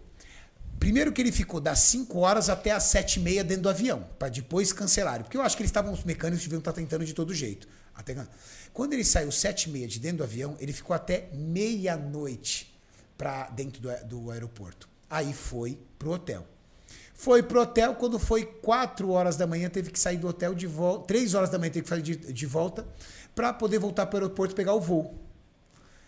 Aí chegou no aeroporto 6 horas e aquilo, aquilo, 11 horas da manhã, o voo. Só que era um voo que tinha que ir para Escala. escala. Era o único voo. Ia para Pittsburgh, não, Pittsburgh não, New Jersey. Ia para New Jersey, ou seja, o cara sai daqui, vai lá para cima para depois voltar para Orlando.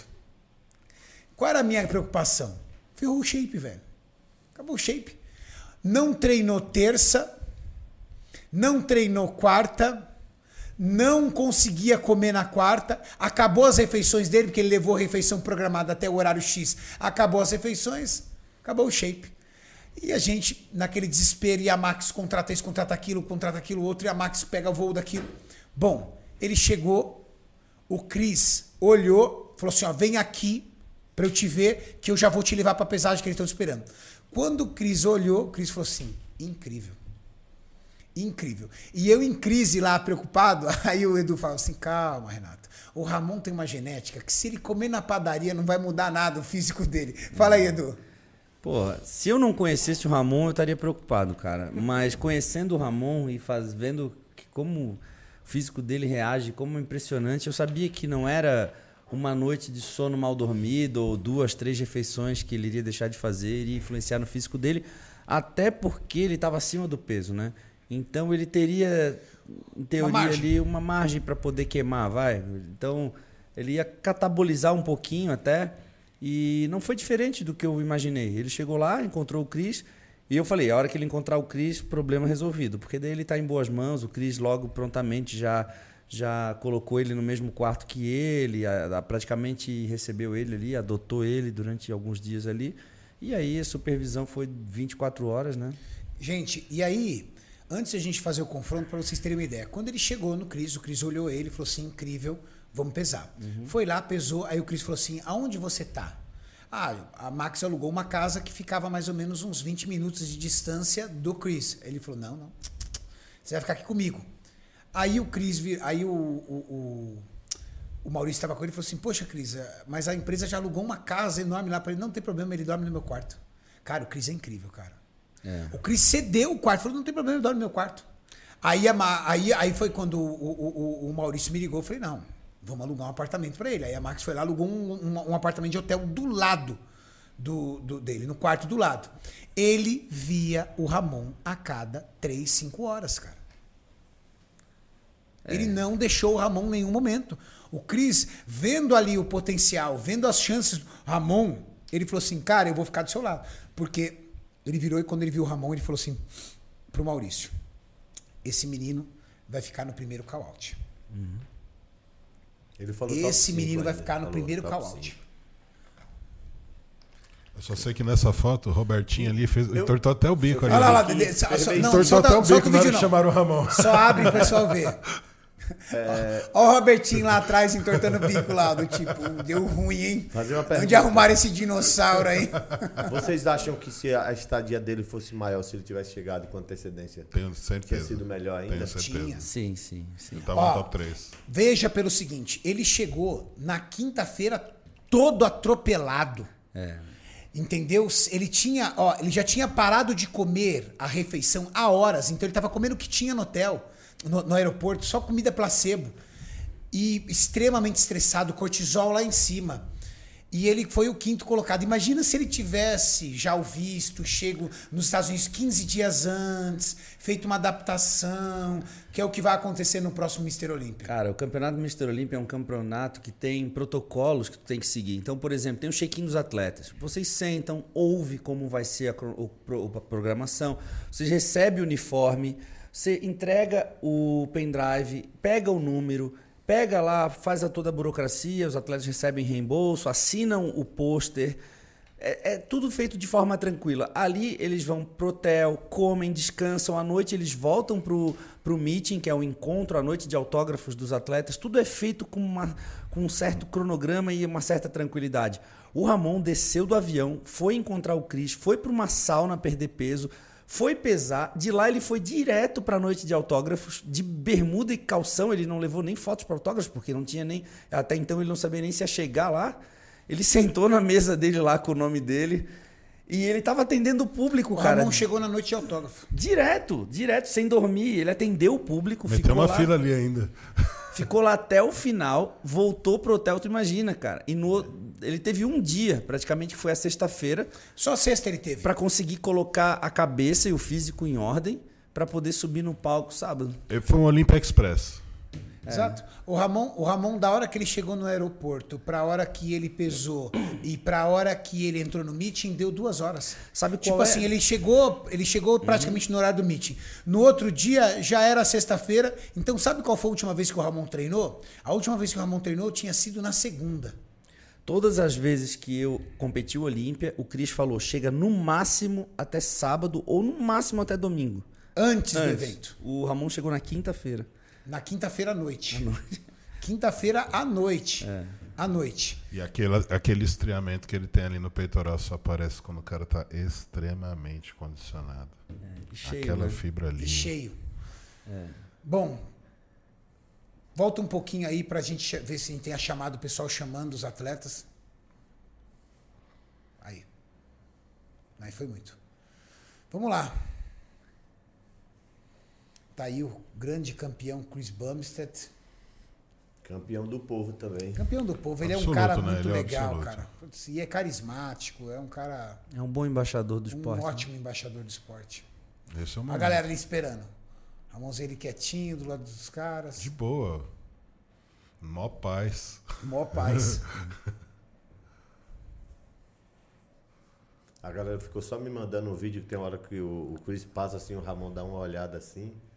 A galera falando, ó, já olhando, Já querendo foi. Ó, o Ramon usou o artifício da mão na cintura que eu falei pra ele, porque ele achava que tinha que ficar semi-relaxado o tempo inteiro. É. Só que isso consumia o gás dele pra puxar o vácuo. Então ele Cara, disse pra ele, olha- fica com a mão na cintura, semi-relaxado, que daí tu Olha só. economiza energia. Ó, Olha esse shape do Pra Ramon, mim- gente. Meu Deus do céu. Só cara, que o Ramon que com a mão na cintura, semi-relaxado, fica muito bom, né? Nossa, você me relaxado com a mão na o top cintura. 2 e 3 do lado dele. Olha, eu achei que o Ruf Diesel ia desbancar o Cebu, hein? Por algum momento eu achei. Tava muito bem, né? Evoluiu o Ruf Diesel muito. tá Muito seco, cara. O Chris não melhorou tanto. Já o, o Ruf Diesel melhorou bastante. É aquilo que o Tamer explicou. Talvez se a gente pegar e comparar os físicos, mas a, a proporção dentro do físico dele é muito boa. Os braços, os- o peitoral, a perna, ele tem as proporções muito boas, né? Ah, Nessa hora eu já tava infartando porque já era o primeiro caote. O Ramon venceu o Cabroneiro, cara. Pô, venceu o Cabroneiro, velho. Venceu o. é, Venceu aquele outro. Brian Jones? Brian Jones. Barry Jones em oitavo, acho. Ou mais. Oitavo ou nono. A única coisa que eu vejo que falta no Ramon, comparando com os caras que ficaram na frente dele, é um pouco mais da, da maturidade mesmo, do tempo de treino, né? As pernas ele não conseguia travar mesmo, ele trava e solta. Mas eu acho que é muito cansaço. Um pouco né, de cansaço, sim. Você vê Um pouco de cansaço dele. e assim. Que nem o Edu fala. Quando o seu físico tá totalmente pronto, você não precisa contrair tanto. Então o esforço na, na, na hora de contrair é a maturidade muscular que o Edu fala. E a que gente você tem vai conquistando. E a gente tem que lembrar que o Ramon fez uma preparação para a Espanha. Depois ele voltou, ele iniciou uma preparação para o Olímpia. Ele teve que terminar a preparação dele fora do país, diferente das condições que ele tem aqui. Então, assim, o, é- o corpo ele não reage da mesma forma. E o Ramon conseguiu ainda chegar incrível. Eu acredito que ele, se ele Olha se isso. classificar para o Olímpia do ano que vem, e ele tiver tempo de trabalhar e, claro, né, de forma mais tranquila, eu acho que ele consegue evoluir muito. Eu vejo que o Ramon, desses, dentro desses seis aí, ele é o que mais tem margem para evoluir Muito. dentro da categoria. Muito. E detalhe, né? Impressionante aquilo que o Tamer falou, é verdade. Como evoluiu as costas do Ramon em tão pouco tempo. As costas do Ramon evoluiu demais, evoluíram demais.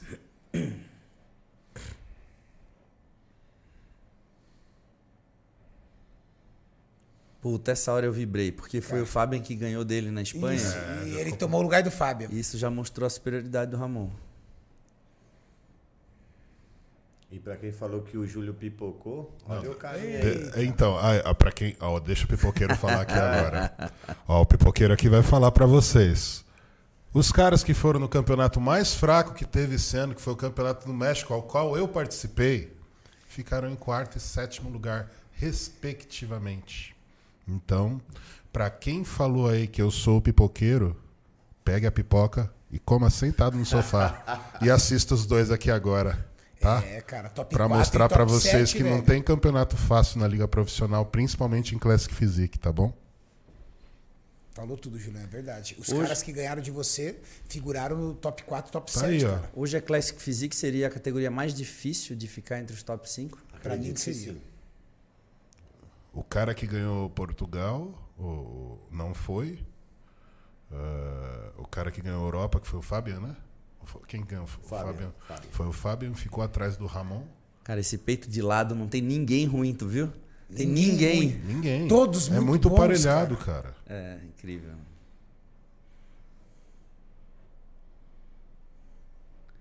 Achei que essa pose do Ramon tá superior ao quarto Muito. lugar. Tá. É. O Urs não tem essas costas. Eu acho que o Urs perca muito em braços também. Braços finos e ombros pequenos. É. O Ramon precisa só travar mais a coxa, manter o posterior dele contraído, mas o glúteo tá fibrando as costas também. Mas olha que line-up, É cara. muito seco Meu cara, Deus do céu, cara. É um físico mais louco do que o outro, É, cara. é muito na pele. E os físicos muito densidade. bonitos, cara. Puta merda, cara. Olha isso. E engraçado, né? Essas mudanças de colocações, né? Eles tiraram ele, colocaram na ponta, botaram o cambroneiro ali. Confundia muito quem tava assistindo, É que né? assim, eu, ne- o- o- tava tão bom o nível que o primeiro call out foi oito. Né? São oito cada. Não, né? e oito caras parelhos ali pra revezar posições caras, mesmo. Sim, o Renato me perguntou ter que comparar. se ele ia ficar no. Acho que o Renato me perguntou se ele ia ficar no primeiro confronto. Eu falei que o primeiro confronto varia de acordo com o que o Steve vê. Se o Steve acha que tem quatro caras destoando da categoria, o, o primeiro call-out são com quatro só. Aí foram oito. Nesse caso foi oito? É, oito. Oito. Oito atletas. Oito atletas. Isso significa que os oito estavam com chance. Muito bem. Acho que o Steve falou, agora? Como é que eu Exatamente. seis aqui? Eu já vi, eu já vi, todo mundo. eu já vi primeiro confronto com quatro só. Cara, aí ele já chocou o- o- o- os árbitros, porque, cara, tá, tá incrível de ver. Ó, ó, ó, olha no duplo bíceps aí, ó, ele pegando o cabroneiro, ó. Ah, não tem a Ó, superioridade. pegou não. o cabroneiro, cara. Olha o conjunto de braço. O peitoral dele bem cheio também. Não, o moleque é o futuro da categoria. Olha, olha, olha ele do lado do cabroneiro, ele engoliu o cabroneiro, cara. Ele é a realidade, Pô, Júlio. o cabroneiro é, o Mr. Olímpia. Não, Talvez seja o é futuro. Mr. Olímpia, Ele mas é o ele é- futuro Mr. Olímpia e ele é a realidade da É, ele categoria. é. ele já é a realidade. E ele é Total. sólido, né? Ele tá sempre ali na ponta. Tá sempre entre os primeiros. E outra coisa, pra quem tinha dúvida, o atleta do Instagram hoje é o melhor, o quinto melhor atleta do mundo nessa categoria.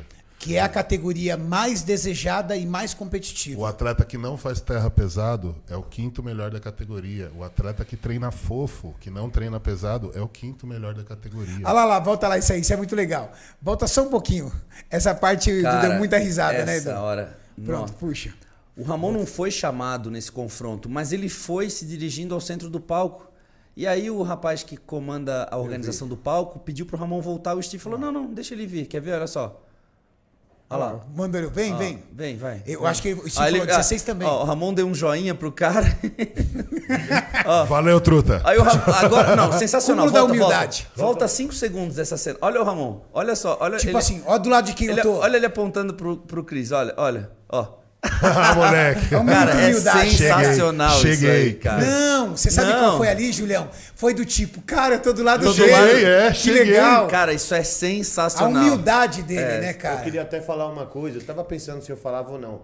Um- eu tenho um amigo que é porteiro aqui em São Paulo. E ele chegou assim pra mim e falou: Mano, tem um cara muito bom aqui no prédio e tal. Você fala de fisiculturismo. É, eu sou porteiro do prédio aqui, que é da minha cidade, Ah. Santa Luz. O nome dele é Gabi. Aí ele falou: o nome dele é Ramon. E foi no dia que eu conheci o Ramon, que eu treinei com ele na Moca. Aí eu falei: Não, mas você não tá falando do mesmo Ramon que eu. Aí eu fui e mandei a foto. E aí ele falou, é esse mesmo, trabalha no prédio com o Ramon. Ele falou, cara, é muito humilde, ele sempre fala comigo aqui. Ah, que trabalha no é- prédio que o Ramon mora. Sim, um amigo Tá vendo? meu. ó, Que legal. O- não, mas assim, foi cativante ver a humildade do Ramon com eles. Assim, a humildade, o carisma, a leveza. todo mundo. Ele tava se divertindo demais, Olha. né, cara? Ó, olha, olha, olha a condição, cara. Ó, caiu pra dentro do brião, velho. Olha a condição, velho. Caraca, cara. Hein, Ramon? Ô, Renato, olhar É. pra esses quatro aí, ó. É, a- é o sonho tornando realidade, né? É o sonho tornando realidade, cara. Olha, olha isso, olha as poses. Essa pose dele é demais, velho. Cara, tem pose ele engolindo todo mundo. Tem pose que ele engoliu todo mundo. E ele tem o Tempec, né? É o mais difícil no, abdominal. É os O 10 abdômen dele é absurdo, né, cara? 10 gomos, 5 de cada O lado. abdômen do Ramon é surreal. Cara, gostando ou não, hoje o Ramon é a sensação do bodybuilding nacional. É Não só adianta. isso que eu tenho pra É. dizer. Você Haters aceitando ou, Ou não. não, ele é o cara. Pode xingar, Aí, pode meu falar. amigo, aí eu infartei. Chama os E hate aí, uma se coisa. junta tudo que não vai dar, não. Olha, olha. E, e para onde ele vai é maior ainda. Vai. Porque ele vai ser. Eu já falei isso já tem uns dias já. Eu vejo o futuro Mr. Olímpia. Eu Não, vejo o futuro Mr. Olímpia. Ele vai ser. O Ramon, ele vai ser Mr. Olímpia. Eu nunca falei Eu isso falei- de nenhum eu falei- eu brasileiro. Eu, pro vejo o Ramon. Ramon Mr. Olímpia. Eu O único Ramon. até hoje. Mas é gostoso curtir a essa trajetória lembra. também. Muito galera- gostoso né? falar. Eu assisti desde o começo. Isso, é legal. A galera lembra do começo. Olha isso, olha isso. Trava, trava aí. Olha. Olha o braço. Olha, cara. Eita lasqueira, hein? Tá eu olho assim chegando, pra hein? trás Tá e eu falo, chegando, tá eu- chegando. Eu desacreditei desse menino. Eita. Hã? Eu Ó, desacreditei. Eu ó. falei pra ele, Ramon, eu apertei a mão dele e falei, cara, desculpa, eu desacreditei de você no começo. Vamos lá. Tipo, até eu. Renato, se a gente for falar de segmentação, eu já vejo o Ramon superior nas pernas, nas panturrilhas, nos braços. Ele perde em peito, om- ombro e costas. Exato. É, eu falei Peito, isso. ombro e Peito, costas. ombro e costas. E, e- a linha de cintura dele muito mais bonita, né? Muito. Pra poder encher de músculo. E mesmo que ele perca um pouco, ele tem margem de linha de cintura. Ele já tem partes que ele já é superior ao Mas olha como o peitoral dele superior ainda é mais cheio do que o do Chris, né? O formato, o arredondamento, né? O Ramon tem uma vantagem que é o arredondamento muscular é absurdo, cara. O fullness, né? É, o fullness dele é, meu Deus do céu, cara. Aí você vê as falhas ali do Chris que ficam evidentes, no braço ali principalmente. As pernas têm um desenho bom, mas não tão bom quanto o do Ramon. Aí já é shape, né? E tem uns caras Shape, que tinham cara. razão, ó. Shape. Quando eu falei que o Ramon. E eu cheguei a falar do Ramon e do Zanca confrontando com o Brian Jones. Eles tinham razão, porque eles zombaram e falaram, ah, onde que ele vai confrontar? Realmente. Ramon foi o primeiro confronto, Brian O Jones. Jones foi lá pra trás. Ah, tiraram sarro da sua cara quando falaram Sim. que o Brian Jones. Isso, o Ramon não tinha chance pro Brian Jones. Ó, eu não podia mais abrir minha boca, porque eu, toda vez que eu abria minha boca eu era hateado, porque o Ramon nunca tinha chance contra ninguém. Contra ninguém. Que é um Então, puxa-saquismo, Cara, é aquilo. incrível, cara. Assim, é incrível a paixão que o brasileiro tem pelo gringo e o quanto ele ignora o gringo. Aí eu tava conversando, inclusive, com alguns amigos meus sobre isso, e eles disseram, Renato, talvez seja a questão do tipo, eu não aceito que ele chega porque eu não cheguei, entendeu? Talvez, pô, ele tá no mesmo lugar que eu, pô, ele veio do Acre, entendeu? Tudo. Como é que esse menino que veio do Acre, não tem nada, tal, tudo chega ali? Aí a gente vê como que não é o fisiculturismo é investimento, né, cara? Porque se você for parar para ver, pelo tempo que o Ramon tem de investimento, é muito pequeno para onde ele chegou, perto de alguns atletas que já estão aí com investimento muito O grande. Chris já estava no Olímpia. Tem o atletas, Ramon- que te- tem atletas que têm investimentos, a- investi- atletas mesmo no Brasil, que já têm investimento há anos, bom investimento há anos, e ali, entendeu? E batalhando, trabalhando e não conseguiu chegar com o Ramon. O Ramon, ele, ele veio do Acre em abril do ano passado. Em abril do ano passado, ele veio do Acre. Antes de ele vir para cá, ele só sabia o que era base de texto e comida básica, arroz, Ovo, ovo, frango e peixe. Um, fr- não, que peixe? Um frango, tudo, muito do básico. Então, vamos falar aí, com um ano e meio de um trabalho que ele vem fazendo, e principalmente assim, desse um ano e meio, ele tem, vamos dizer assim, um preparo mesmo para o fisiculturismo, vamos falar assim, de um ano. Porque quando ele veio, ele ainda ficou meio perdido aqui, tudo tal, para poder se encontrar. para poder começar a fazer o trabalho. A preparação dele para esse Mr. Olímpia, quando nós, quando nós chamamos ele e ele começou a trabalhar conosco, foi em janeiro. Eu falei para ele, eu tive uma reunião com ele, né? Mas a gente já tinha uma, um- uma baita de uma, de uma relação, mas eu fiz uma reunião com ele sobre projeto. Falei para ele, olha, filho, é o seguinte, você tem condições de ser um atleta competidor no Mr. Olympia ainda esse ano. Eu acredito que você ainda consiga vencer um show pro, conseguir sua vaga e estrear no Mr. Olímpia. E quem sabe você pegar um top 10, um top 15 no Mr. Olímpia. Foi o que eu disse. Sinceramente, era o que eu imaginava no máximo. Não, mas isso é o que a gente imagina. do Aí eu cheguei pra vai ele e falei assim, eu falei assim, aí a Max entrou em ação, falou assim, vamos tirar sua documentação. O Ramon, ele não tinha a certidão de nascimento dele, ele havia perdido a certidão de nascimento dele. tinha RG, não Ele tinha havia nada. perdido o RG e o Ramon tinha uma cópia autenticada do RG. Era como ele viajava, como ele viajou de avião pra cá, era o único documento que ele tinha. Então nós fomos tirar RG pra ele, nós fomos a Max, vocês não preci- vocês não têm ideia do qual foi o trabalho que foi pra tirar a certidão de nascimento dele a cópia. Porque senão tinha que ir no Acre. São Teria documentos que você é lá obrigado lá cartório, pessoalmente. assinar. A Max conseguiu tirar de lá e a gente começou a construir passaporte, tudo que nem o pessoal falou assim, pô, deixou pra tirar o visto em cima da hora. Meu amigo, ele não tinha o RG. Eu sei que eu. Em eu- janeiro ele não tinha o RG. Então nós fomos atrás de RG, nós fomos atrás de certidão de nascimento, nós eh, fomos atrás de passaporte. Quando o passaporte veio, aí sim você pode dar entrada no visto. Nós demos a entrada no visto, só que o visto, nós contratamos um escritório americano, porque o visto, consulado está fechado aqui no Brasil. Está fechado desde o ano passado por conta da pandemia. Então tudo foi muito em cima. Porque ele chegou tão em cima da hora, gente? Queríamos que ele tivesse chego 10 dias antes nos Estados Unidos, mas fomos correr atrás disso tudo. Quando ele foi pro Europa Pro, ele foi só pro Europa, tinha shows antes, shows bons para ele fazer. Mas não deu para fazer porque o passaporte dele saiu faltando tipo 10 dias pro Europa Pro. 10 dias. Ele fez a preparação no olho, assim, tipo, vai dar certo de sair o passaporte. Quando ele saiu do Europa Pro, a gente já tinha corrido atrás do visto, aí vai, entendeu, no escritório do visto. Então foi tudo de um, de- desse ano. Saiu tudo esse ano. Toda a documentação dele nós fomos atrás esse ano. Renato, em 20 anos de carreira, eu fiz tudo sempre sozinho, sempre dependeu de mim, de mim fazer, de eu, de eu ir lá, fazer meu passaporte, pensar na logística, qual o melhor caminho a seguir, qual o melhor hotel me hospedar, qual é a melhor forma de eu conseguir chegar até lá. Cara, hoje o Ramon tem uma infraestrutura de primeiro mundo, coisas que talvez nem o Chris Buffett tem, tem para treinar. Ele tem uma família aqui, ele tem uma equipe. Eu tô aqui há pouco mais de dois meses, eu consigo ver a estrutura que o Ramon tem hoje. É por isso que quando eu falo que o Ramon tem uma margem de evoluir no esporte, é que eu estou levando em consideração não só o que eu estou vendo na televisão, mas o que eu estou vivendo aqui dentro do CT. Ele tem o Júlio, ele tem o Jurlan, ele tem o Maurício e principalmente o Renato, que é o cara que sempre acreditou nele desde o início. E às vezes eu mesmo falo pro Renato, Renato, cara, meu Deus, e o Renato fala, cara, eu acredito nesse moleque desde a Espanha.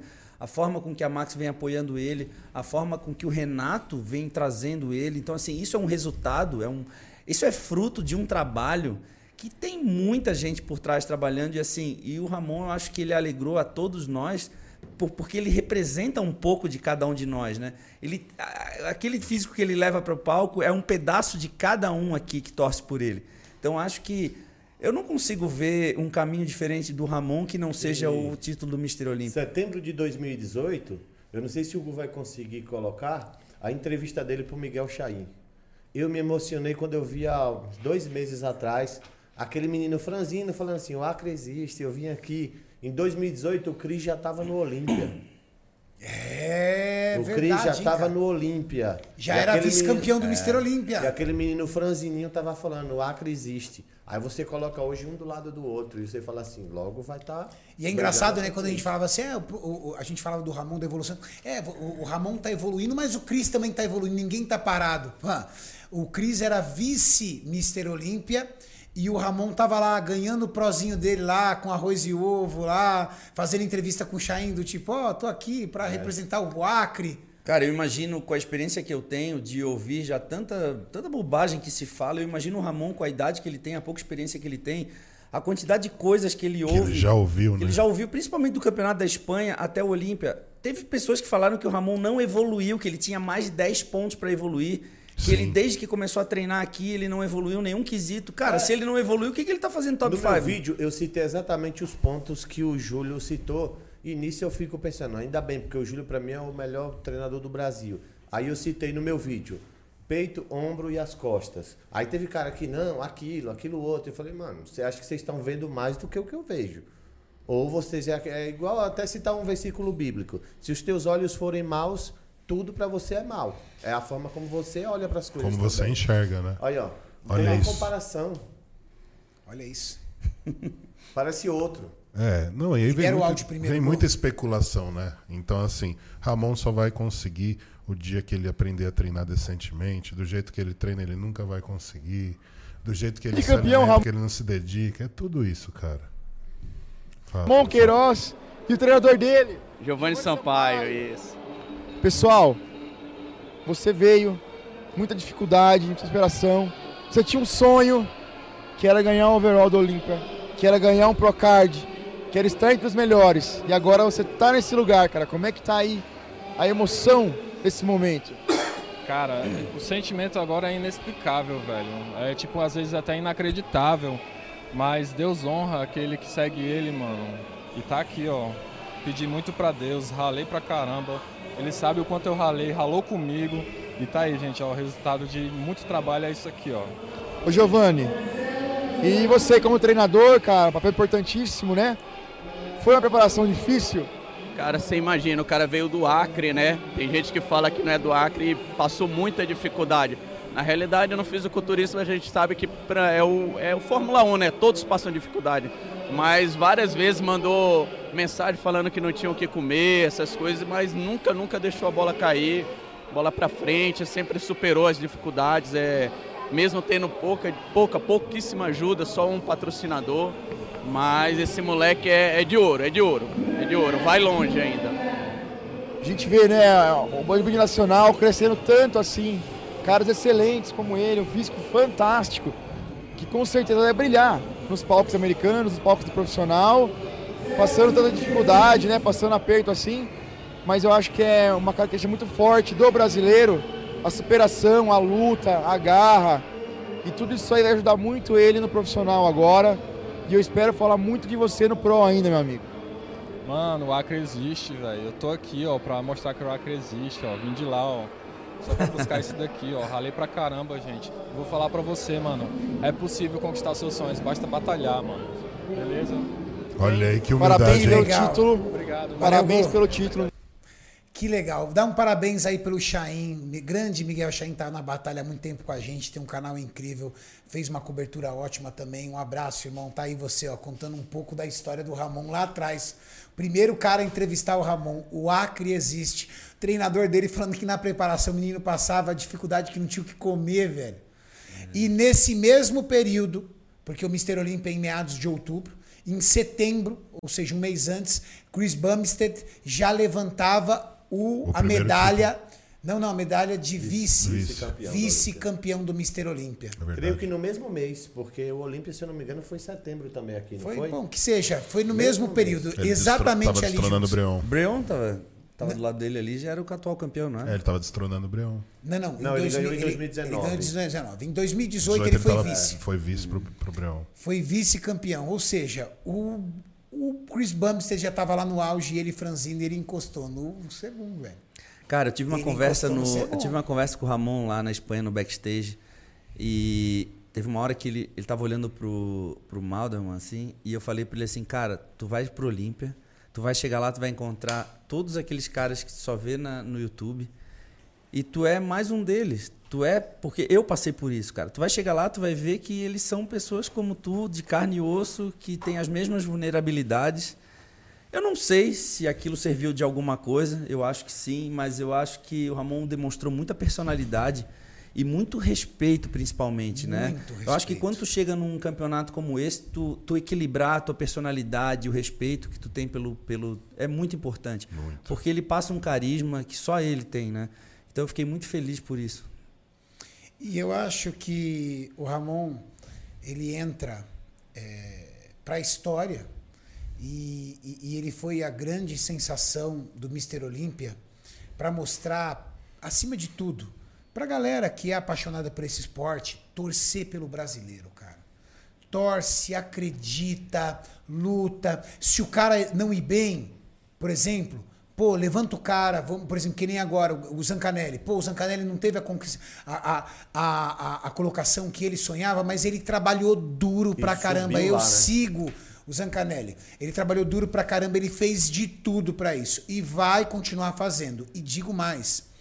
O que é pra você uma, uma, má- uma má colocação no Mr. Olímpia? Cara, você chegou no topo, Não tem velho. má, né? Não tem. Ali é, ali é o seu, amigo, debut, cara. o último colocado do Mr. Olímpia é melhor do que qualquer outro atleta que não está lá. Não, é, o, é melhor do que qualquer título de, de, de- de competição profissional. Não, nós tivemos 27 atletas no Mr. Olímpia. Aqueles 27 são os melhores do mundo daquele ano. Ah, não, eu sou o melhor. Por que você não está lá então?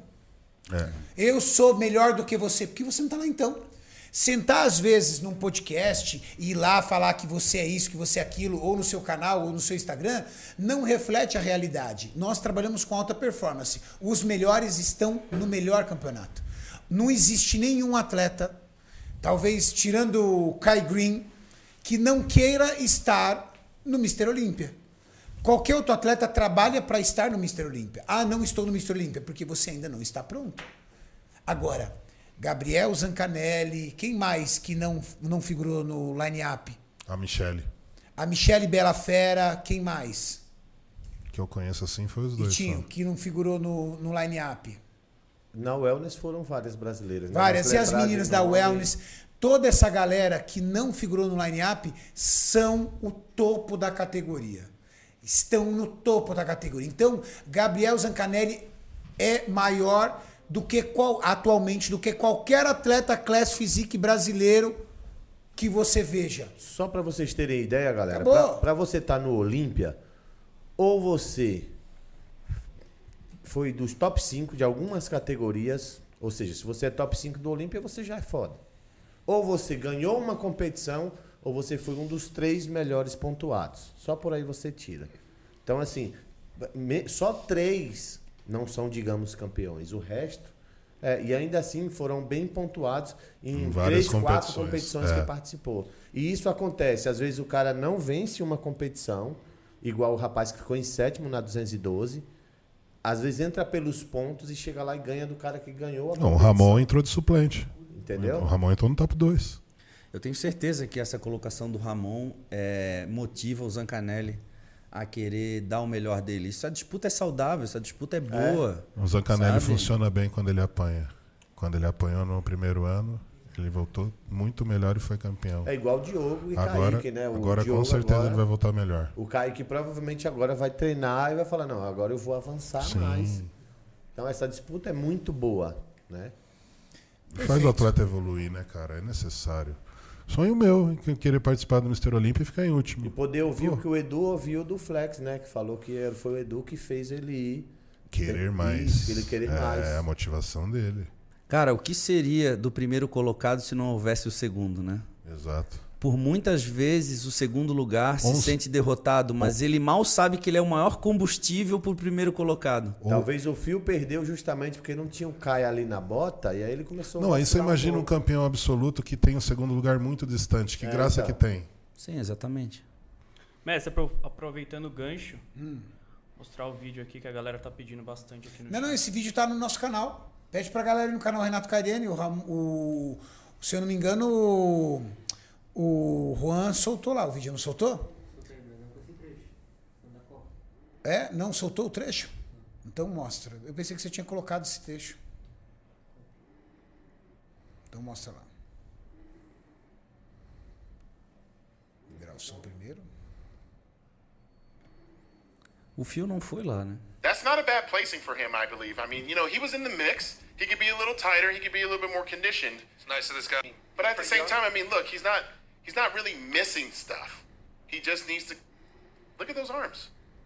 He just needs to keep coming back. He's got great quads. Look at the quads. Great attitude. And uh, he's receiving this with great gratitude, like you said. And uh, Did they say? Did they say uh, first prize for this is fifty grand? I believe so. So what's fifth place earning there? Well, let's listen in.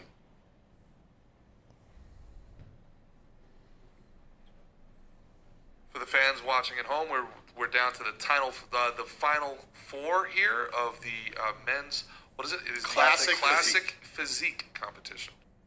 Era ele ali olhando o Ramon. No comecinho ele fala que para ele o Ramon deveria ser o quarto colocado da categoria e descendo elogios pro Ramon, para as pernas do Ramon, para os braços do Ramon, para o físico do Ramon, dizendo, ele fala ali que o Ramon foi um era a sensação da, da, da, da, da- categoria ali. Dando ali margem. O que o Ramon tem é muita linha, né? Arredondamento, a linha o- absurda. Ele tem uma densidade, né? O Ramon, é, fora de competição, comendo esfirra, comendo pizza, é seco. Aí você bota o cara em, em, em preparação, aí como é que fica? Fica surreal, né, cara? E ali foi o Fio que falou, né? Que ele só. Ele não teceu crítica, não falou, ele tem que melhorar isso. Ele falou, só tem que vir ano que vem. Só tem que vir ano que vem. Disse Porque, ele, porque quando tu olha pro Ramon, tu sabe que um cara desse vai vir cada vez melhor. Não tem como, um rapaz novo, físico desse, fresco. Só sei que se prepare. Ano que vem o Cris vai enfrentar o primeiro atleta que vai fazer ele gelar. Eu também acho. E a Vai gente ser vê. o Eduardo Correia do Cris, que vai estar ali, ó. ou você melhora ou eu passo. É isso aí. Bom, nós temos o brasileiro Diogo Montenegro fazendo bonito na categoria Men's Physique e trazendo a melhor colocação de Fez um brasileiro na história da Men's Physique, o top 3. Mostra pra nós aí o confronto da categoria Men's Physique, por favor, Gu.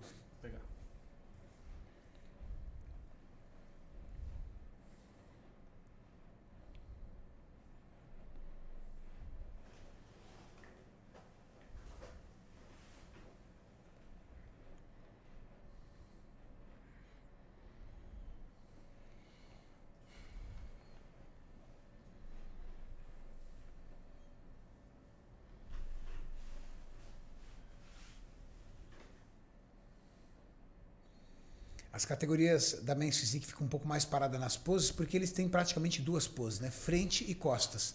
Então os árbitros permitem que eles fiquem um pouco mais de tempo ali na categoria para irem avaliando minuciosamente. Esse é o primeiro call-out da categoria Men's Physique.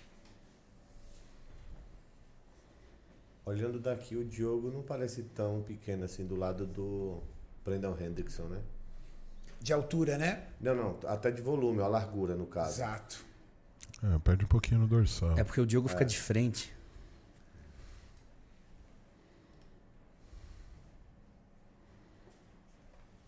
Como o Diogo tem a cintura muito fina, ele se dá o luxo de ficar de frente. Legal isso, né, cara? Ele se dá o luxo de ficar de frente. Os outros têm que torcer o tronco para parecer que a cintura é menor. Parte baixa do dorsal do Diogo, muito bem desenvolvida. Kaique ali do lado. Cara, eu tava falando com alguns amigos próximos do Diogo e eles estavam me relatando que esse campeonato foi o que o Diogo tava mais relaxado, assim. Mais tranquilo. Mais tranquilo. Ele falou pra mim aqui. No sentido, tipo, já, vou lá, vou. Vou competir. Não, não, do tipo. Tô de é, boa. é, Não, nem isso. É, ele encarou a competição com leveza. Uhum.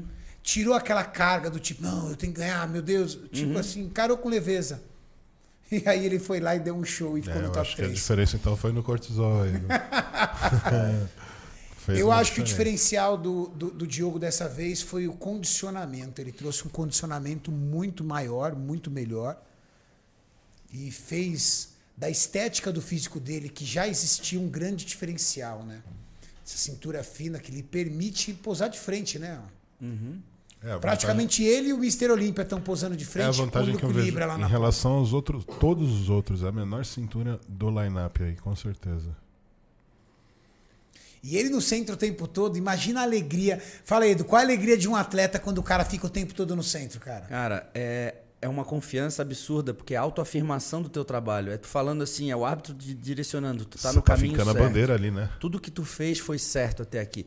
Da mesma forma que a derrota ela te confunde, ela faz tu ter questionamentos quanto à tua estratégia para chegar até ali, quando tu sai do palco derrotado, tu pensa assim, porra, será que o problema tá na minha dieta? Será que o problema tá no meu treino? Será que eu tenho que mudar de treinador? Tu fica confuso, por isso que não é importante tomar decisões logo depois que tu sai do palco. Da mesma forma, quando tu é colocado no centro do palco, parece que tudo aquilo que tu fez é o certo, sabe? Tu vê o sentido pro teu trabalho. Você E- começa a ver a- a- do tipo, puxa, aquilo era daquele jeito mesmo. Não, ele tá, assim. ele tá, olha só, ele tá se divertindo. Olha o sorriso o cara dele. que mais tá feliz ali é ele. Dá pra ver os dentão dele daqui, ó. A alegria do Diogo. É. Da mesma forma, o Kaique deve estar se sentindo um pouco frustrado, porque Isso. ele esperava que nesse momento ele tivesse um pouco melhor posicionado. E é difícil o atleta se manter na postura, sabe? Manter o, vamos manter assim, manter o up ali, né? É, sim. Ó, Ó, como ele vibrou. Cara, você já sai dali do tipo, cara, primeiro confronto eu no Ganhou centro. 5 quilos. Não, com primeiro, exato, primeiro confronto eu no centro. Quando eu voltar, eu tô com 5 quilos a mais, velho. Eu vou voltar maior ainda. 5 quilos a mais de massa a cada confronto. Chamou de novo. Agora o Kaique vai ficar no centro.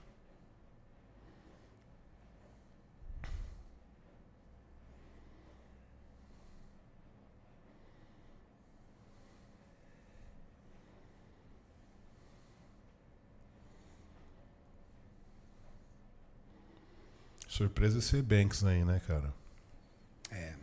Ele foi, ele foi campeão do Arnold? O que, que ele ganhou? Itinho? Não, na sabe? verdade ele ganhou, esqueci a competição, mas sabe quem tava lá? O Raymond Edmonds E o Cairo? e o Kyron. É, ele já tinha ganhado dos dois lá. E ele era um Classic, né? Ah, eu não sei. Eu acho que ele era Classic, cara. Olha lá, puxou o Diogo de novo. eu achei que o Diego fosse ficar em segundo aí. Cara, na hora que ele puxa. Aí na hora que ele puxou o Diogo, aí o Diogo falou assim: não, cara, então É, sou eu eu mesmo. mesmo. Acabou. É, eu mesmo. Não erraram. duas- não é verdade? Eles Duas- não erraram. Não, não é nem isso, entendeu? O físico do, do Diogo é- é- era incrível, não tinha como falar tá errado. Mas é assim, é autoafirmação do tipo: tô no, tô, tô, tô no páreo, sou top 3, cara. Entendeu? Sou top 3. Acabou. Tá acontecendo. Tá acontecendo. É, exatamente. Porque o, o primeiro confronto, às vezes você fala assim, pô, será que o árbitro vai mudar? Chamou de novo, cara, aí já era. Tava ali no top 1, top 2, cara. O moleque foi pras cabeças, velho.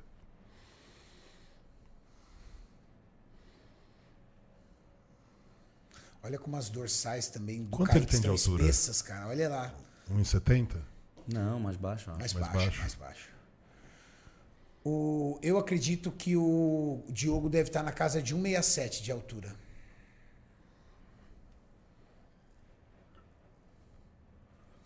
Pior que ele fica ainda mais baixo, porque botaram ele do lado do Reynolds ali. Nossa, que é um poste lá, tem quase 1,90m. Mas ele de altura não perde muito pro atual campeão, não, tá? Não, por isso.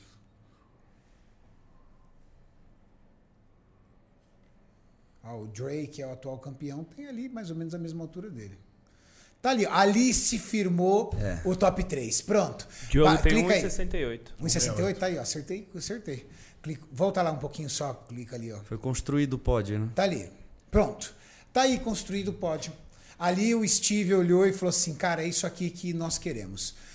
Dre no primeiro, qual o nome do segundo? E Banks. A. Banks em segundo, Diogo no top 3. Aí, top 4, Kyron, Kyron. Top 5, Raymond, Raymond. 6. Top 6, Kaique. Top 7, Andrei. Andrei. Cara, ele. Aqui, ó. E, ó. e aí tá longe ainda de acabar o campeonato, tá? Tá longe. Ele já tinha construído nas prévias já o que ele queria, cara. Tá aí, ó. E são as prévias ou as finais? Prévias. Aí, ó. Ele não mudou, cara. Então, tipo, o que você fez pras finais. Ah, não muda muito. Não mudou muito. Eu nunca vi mudar assim. Você já viu mudar muito assim? Falar assim, ah, o cara entrou pior nas Eu, finais não, e perdeu. eu só- eu só achei estranho na Open, porque na manhã quem ficou top 3 foi o Nick Walker. E depois a gente olhou na, na- na listagem, ele nunca esteve em terceiro lugar. Mas ele foi pro primeiro confronto, ele, Big Ramy e o Brandon Curry. Que e tiraram estranho. um RAD. Tiraram. Aí a gente achou que era por causa do ombro.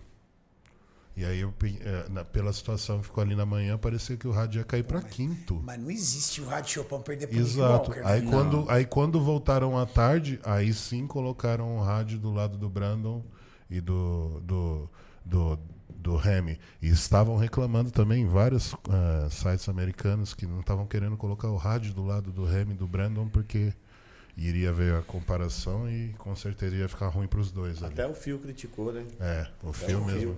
Criticou porque não estavam comparando o Rádio com o Rami, que é para ele era para ele já estar ali no centro brigando. Caramba. Bom, vamos dar uma olhada na evolução que o nosso querido Diogo Montenegro teve do Muscle Contest Rio de Janeiro, que foi o seu último show, é, ao qual ele teve o confronto com o Kaique pra agora. Melhorou até o corte de cabelo. Virou até corte de cabelo. Ah, os Serratos ali, ó. Do lado esquerdo, Rio de Janeiro.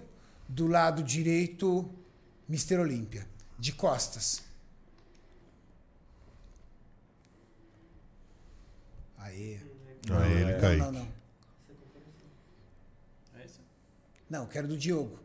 As duas do Diogo. Acho que o Juan já montou pra gente que eu pedi. Não. Não montou? Jogo contra jogo. É, aí foi o. Aí eu acho que eu, eles fizeram Um a- comparativo o dos dois. comparativo dos dois. É. Aí, ó.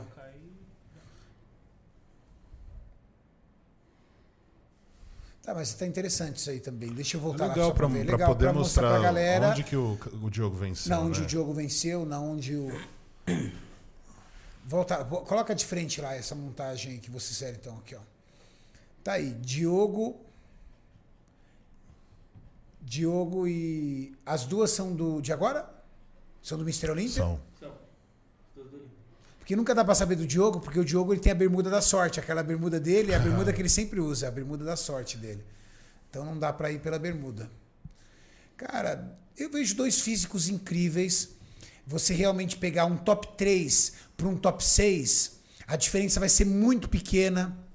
Então são dois físicos incríveis. A gente consegue ver uma marcação de serrátil, uma marcação de oblíquo muito expressiva no físico do Diogo. A gente vê uma marcação de oblíquo muito boa no físico do, do Kaique. São dois físicos fabulosos e Edu, dentro de uma categoria onde todos são muito estéticos, todos são muito secos, todos são muito proporcionais, não vai haver uma discrepância do top 3 pro top 6, não é verdade? Não, eu, por exemplo, prefiro o Kaique de frente e o. Esqueci. Cara, deu branco. Diogo. O Diogo Montenegro de costas. Eu prefiro a linha do Kaique de- olhando de frente. E já o Diogo de costas, eu acho o Diogo bem superior. Então, de frente, o- vamos dizer que o Kaique leva vantagem e de costas coloca de costas. Claro que eu tô falando meu meu gosto pessoal, Sim, porque o, visão. a linha abdominal do, do Kaique é muito boa, mas os boa. ombros do, do Diogo e a dorsal é... Agora a dorsal, a gente já vê uma dorsal com maior maturidade, né? Sim. mais desenvolvida. É mais desenvolvida, principalmente ali na parte baixa do Diogo. Olha o nível de espessura da dorsal dele, né? Eu vejo um Kaique com menos definição e com Aí é mais tá. profundidade de corte do que o Diogo. Vocês viram que o Tamer falou sobre condicion... faltou condicionamento para o Kaique? Quando ele fala condicionamento, a tendência é a gente pensar, ele, tá, ele precisava estar mais definido. Mas não era. Vocês viram como o Kaique estava definido dias antes? Não, tá do avesso, cara. Então, Condicionamento não é definição. Condicionamento é o. É, o- é, é- o condi é, é a condição, do né? físico. É um- Eu achei que o Kaique tá um pouquinho flat. Envolve definição, profundidade. Ele tá Às vezes o condicionamento vem do cara, de repente, comendo um lixo no dia ou aumentando o sal. Depende muito das manobras. Não é o condicionamento, porque é bom a gente explicar isso, pessoal. Porque o pessoal fala. Aí o Tamer virou e falou assim: É uma faltou. soma de fatores, né? Não, faltou condicionamento pro Kaique. Aí as pessoas, nossa, o Kaique não fez a dieta? Não.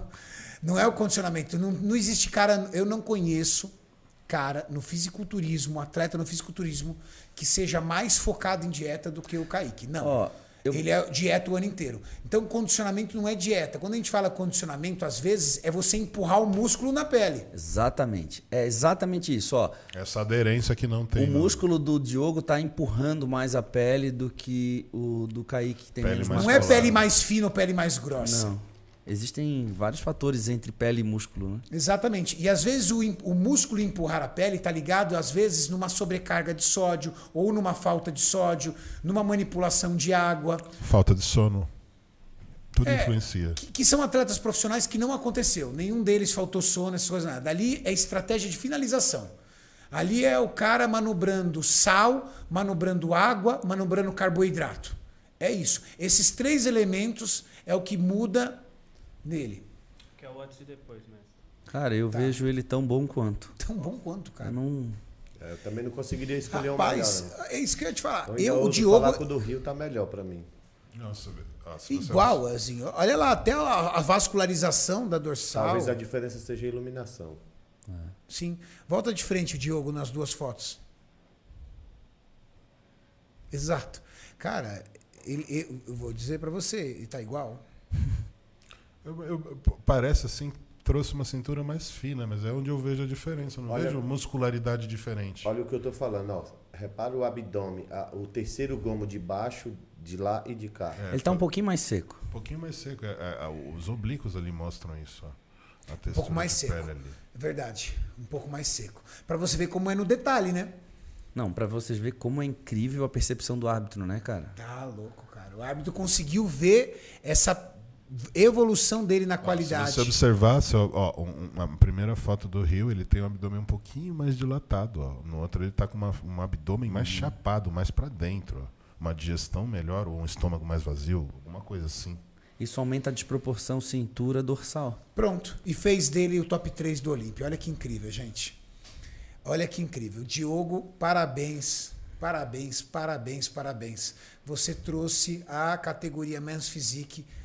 Ele trouxe o Brasil pro topo da categoria Encheu a gente de top orgulho, 3. moleque. Parabéns. Diogo tá feliz da vida, né? Abriu o Ironberg em Maringá, vai ter filho. Ó, abriu a Ironberg em Maringá, ou seja, é meu, meu embaixador lá da Ironberg no Paraná. Filho tá pra vir, não sei se é menino ou menina. Também não sei. Eu acho que é uma menina. É. Eu acho que é uma princesa. Tá pra vir aí nessa semana. Voltou com top 3. Meu Deus do céu. Eu vou fazer o moleque pra passar. Deixa eu ficar quieto. Cala a boca.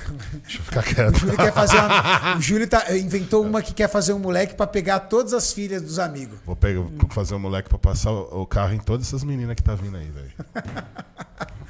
Incrível, incrível, incrível. E Kaique, o que eu vejo? Eu vejo um cara que trabalha duro, igual, assim como ninguém. Constância. Constante, duro. O que ele precisa?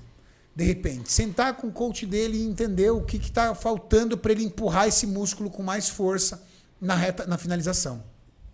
Porque o que ele fibra, o que ele separa de músculo, mostra que o cara faz dieta o ano inteiro, treina duro o ano inteiro, treina pesado o ano inteiro.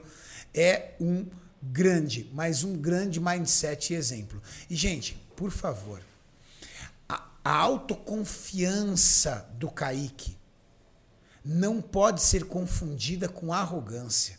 Seria infantilidade da parte de algumas pessoas irem lá hatear o Kaique do tipo: "Nossa, você disse que não que você que não, que não via um brasileiro ganhando de você no Mister Olímpia e agora você tomou um pau do Diogo". Você acredita que falando isso? Peraí.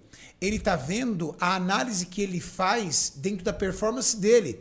O Kaique já confrontou com o Diogo e ele venceu o Diogo no Mr. Olim, no Muscle Contest do Rio de Janeiro. Ele está entendendo que o trabalho que ele faz, o quanto ele luta, é O autoconfiança. próprio Diogo fez uma análise e colocou o Kaique na frente no Mr. Olímpia. Quando ele fez um podcast. Bom, O eu não cheguei a ver Diogo. isso, mas de qualquer forma, o Diogo trabalhou em silêncio porque ele tinha perdido pro Kaique. Ele não podia virar, Kaique, eu vou passar o carro em você. Não, o Diogo, como um atleta ético e correto que é, trabalhou em silêncio do tipo, cara, eu vou chegar no meu melhor. Eu perdi no Brasil? Perdi. Mas, Kaique, se prepara que eu tô vindo com tudo. Ponto. Era o pensamento dele. E o Kaique ganhando no Rio de Janeiro, que falou assim: cara, eu não vejo nenhum brasileiro me vencendo. Porque eu já venci o brasileiro que está no, comigo, que é o Diogo. E eu não venci faz tempo. Eu venci faz menos de um ano. Agora, achar que esse pensamento é arrogante lá, meter hate não no tem cara. como. Quando tu não é ninguém, tu fala isso, não faz Aí, sentido. Não faz mas, cara, sentido ele nenhum. tem- É só, se a gente pegar o histórico aqui, eu tava falando com eles antes. Jay Cutler cansou de falar que ia vencer o Coleman todos os anos. Ele tomou cinco surras consecutivas. Foi vencer uma depois, mas todos os anos ele afirmava que ele vinha para destronar o campeão e que ele iria ser o Mr. Olímpia. E isso nunca aconteceu. Demorou para acontecer, mas aconteceu, gente. Isso é coisa que só o esporte proporciona. É pensamento de campeão. É, pensamento de campeão. É pensamento de cara que fez o trabalho 100%. O pensamento de um cara que acorda todos os dias obstinado. Eu vou acordar todo dia e vou fazer. Ele chegou para o, o Kaique chegou para mim e falou assim: Renato, se o meu coach mandar eu fazer dois cards, eu farei dois cards. Se ele mandar eu fazer três cards, eu farei três cards. Se ele mandar eu comer tilápia e aspargo durante um mês, eu vou comer tilápia e aspargo durante um mês. Se eu tiver que carregar o maior peso na academia para construir construir meu físico, eu vou carregar. Então é o pensamento de um cara que não mede limites para o que ele quer, para o objetivo dele.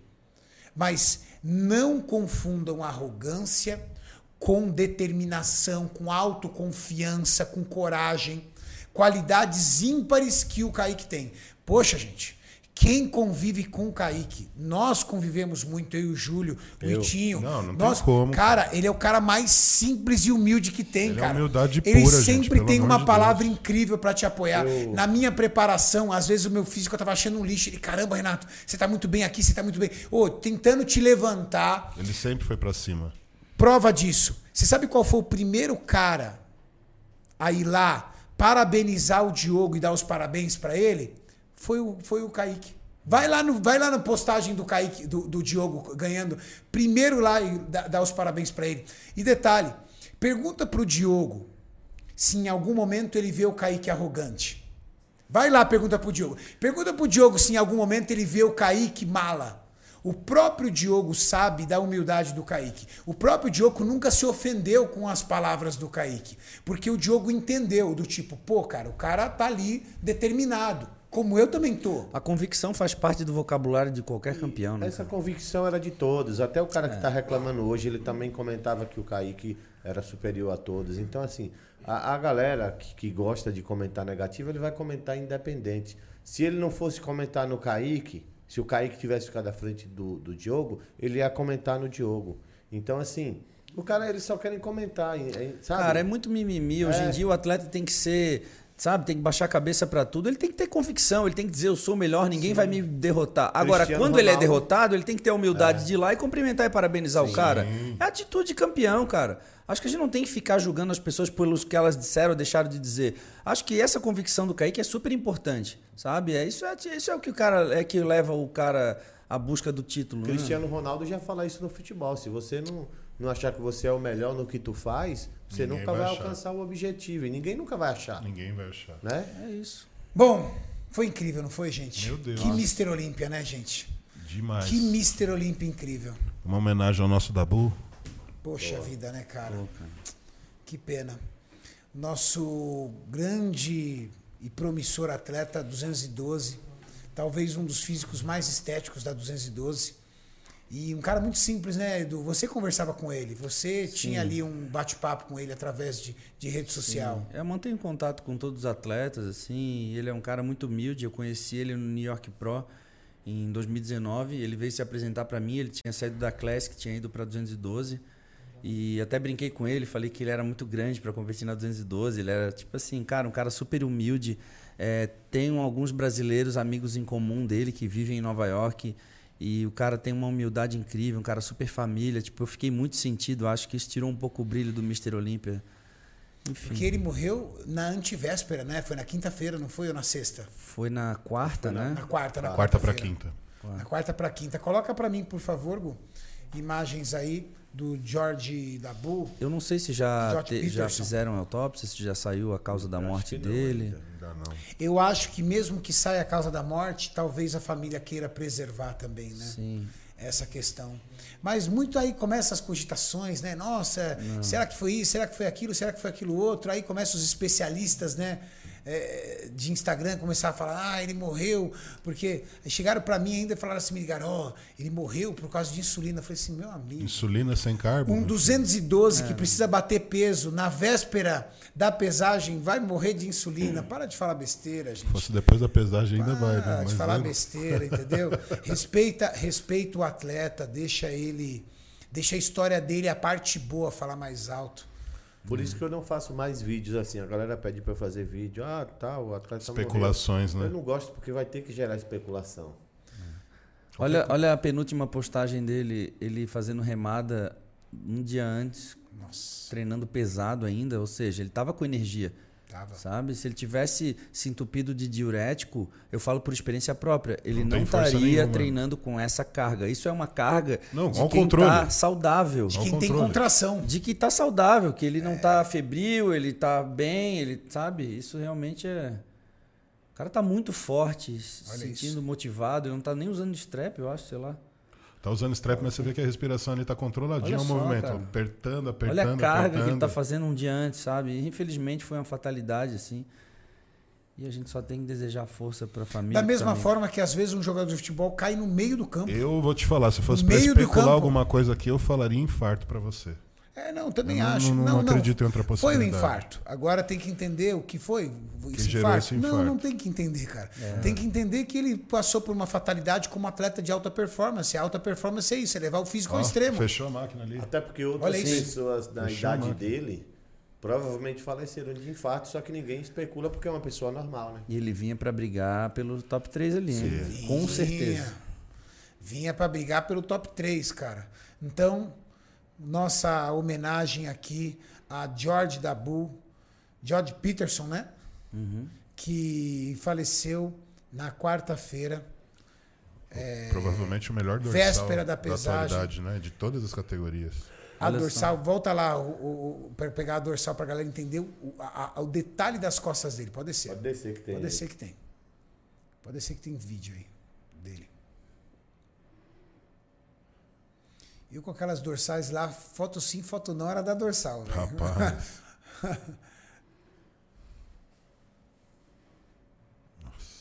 Aí, Wilson, volta lá. Aí, Ali, ó. ele- Aquele, aquele ali, ó. Olha ali, ó. Olha essas costas. Meu Deus. Madureira. É, só David Henry, Ronnie Coleman que tem esse aspecto aí, cara. É muito raro isso. E o Joe Stubbs, né? Isso. Lembra? Joe Stubbs, o rei do dorsal. Eu já, Olha eu isso, já gente. competi com ele no mesmo, já ba- competiu? no mesmo backstage no Olímpia. Cara, eu ficava olhando pra dorsal dele assim. Joe Stubbs é o melhor dorsal de todos os tempos, Renato. Maior que a do Ronnie Coleman. Maior que a do Ronnie Coleman. Saiu um artigo na, na Flex tudo na época. Teve uma vez que eu mostrei uma foto dele e eu falei, olha o tamanho do redondo maior dele. E o gorila ficou, não, isso é o dorsal. Eu falei, não, é o redondo maior, o dorsal tá aqui. e ele falou, nossa, olha o tamanho disso. Bom, precisamos encerrar porque o Edu precisa pegar o voo de volta para Floripa. Ele veio Só exclusivamente para isso. Edu, mestre, como fã do esporte. E o Kione? Que era aquela Nossa! O fato de nós não ter falado dele já fala Já por fala si.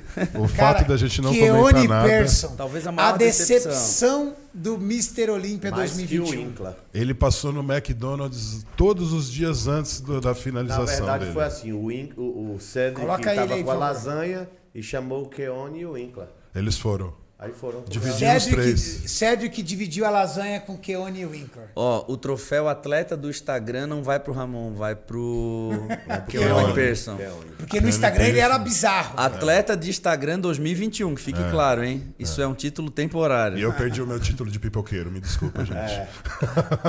Caramba, o que aconteceu com Keone Persson? Eu acho que é aquilo que eu falei no outro podcast, confiança demais. Eu acho que é Muito isso. hype nele? Sim, ele Porque é o ele é o cara do hype nos Achei ele muito Unidos flat, cara. Achei ele muito flat. Não, ele pequeno, flat, gordo. Flat. é. Gordo. Ele tava. Pior condição do Olímpia da categoria foi a Aquilo dele. ali é erro de finalização ou é falta de, de preparação? Eu acho que é falta de preparação, não chega a também isso, não, acho. Renato. Eu não consigo. Eu acho que um pouco, é um pouco falta, é um, é um pouco dos dois, porque ele tava tão flat que eu acho que tem alguma estratégia errada ali. Então, Edu, eu, eu acho que ele confiou, não secou, aí os caras acham que vai jogar o carbo e vai melhorar, e o carbo acaba embaçando mais. Tem uma questão na 212 que é levada em consideração. Às vezes o atleta se prepara olhando para a balança e aí ele pensa assim: eu já tô com 210 pounds, vamos supor. Então não tem por que secar mais.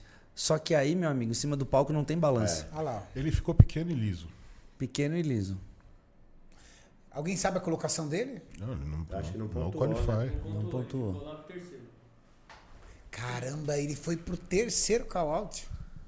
Foi pro último. É, foi pro último, verdade. Último. Ele ficou. Então, então por exemplo, o Lucas Coelho ganhou dele. Ganhou. Ganhou. Aí, ó. O Coelho tava em segundo. Tava no segundo canal.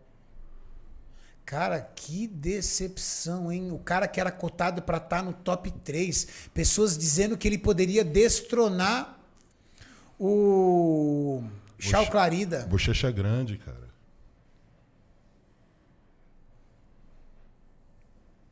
É isso que eu tá falo. Às grande vezes mesmo, você né? Olha o faz, rosto ó. dele Não, cheião. tá bochechudo, Tá cara. bochechudo, que É isso que eu falo. Às vezes a gente faz uma previsão, ainda bem que eu não coloquei ele entre os, os primeiros. Eu já Achei acreditava flat, que ele erraria. Olha isso. Mas às vezes se faz uma, uma previsão achando que o cara vai pelo menos estar com o mínimo da condição, né? Nossa, é muito flat também, olha isso. É, meu querido, você tem a linha, mas você tá longe da sua melhor forma. Caraca.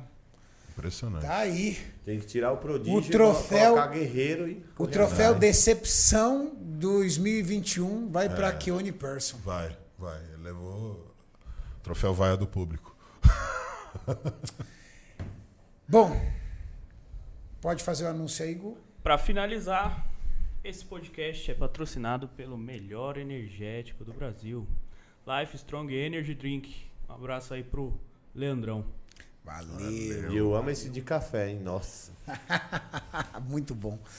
Bom, Edu, obrigado pela sua participação. Sem, sem a sua participação, não teria como falar de Mr. Olímpia, sendo que o Brasil tem um atleta nove vezes competidor do Olímpia, oito vezes finalista. Você, nossa maior referência do bodybuilding brasileiro, tinha que estar conosco. Muito obrigado. Obrigado mais uma vez. Eu fiquei surpreso com a estatística do Tamer de falar que só seis atletas até 2018 tinham feito finais de Mister Olímpia. Você é um deles. É, me senti um pouco especial por isso, mas ao mesmo tempo muito mais feliz agora por ver os brasileiros é, continuando esse caminho, né? Na verdade, eu acho que você é talvez o único homem. Não, ele não falou final Foi. Olímpia. Se for final Olímpia, é só você, a Malacarne. E o Ramon? É... Não, é, é que ele falou assim, antes da Muscle Contest. Antes da Muscle Contest. Antes da Muscle Seria Contest. o a Malacarne, O Edu, o Edu, a Angélica Teixeira, Angélica Teixeira. só. Só. Antes da Muscle Contest. Não, teve a Dani, que- a, a Natália. Natália Mello. Mas a Na- Mas a Natália já foi depois da Muscle Contest. Natália Mello, não era antes? Ah, não, a Melo não. Tá? Eu achei que era A gente está falando 2018, agora a gente imagina daqui cinco anos como que não vai ser. Vai estar cheio de brasileiro lá batendo lá, Não, Ou ter Olim- vários- ou Olímpia no todas as Brasil, né? finais, Todas Olímpia as finais no, no brasileiro com certeza vai ter. Galera, isso aí. obrigado, obrigado mais uma vez. Segue nós lá, Correia Bodybuilder, estou esperando por vocês. Um abraço. Valeu, Julião, muito obrigado. E Tinho, querido, muito Galera, obrigado. muito Eu obrigado a todos por mais um podcast. Valeu, galera. Foi mais um Ironberg Podcast especial Mr. Olímpia pra vocês. Valeu! Valeu, galera.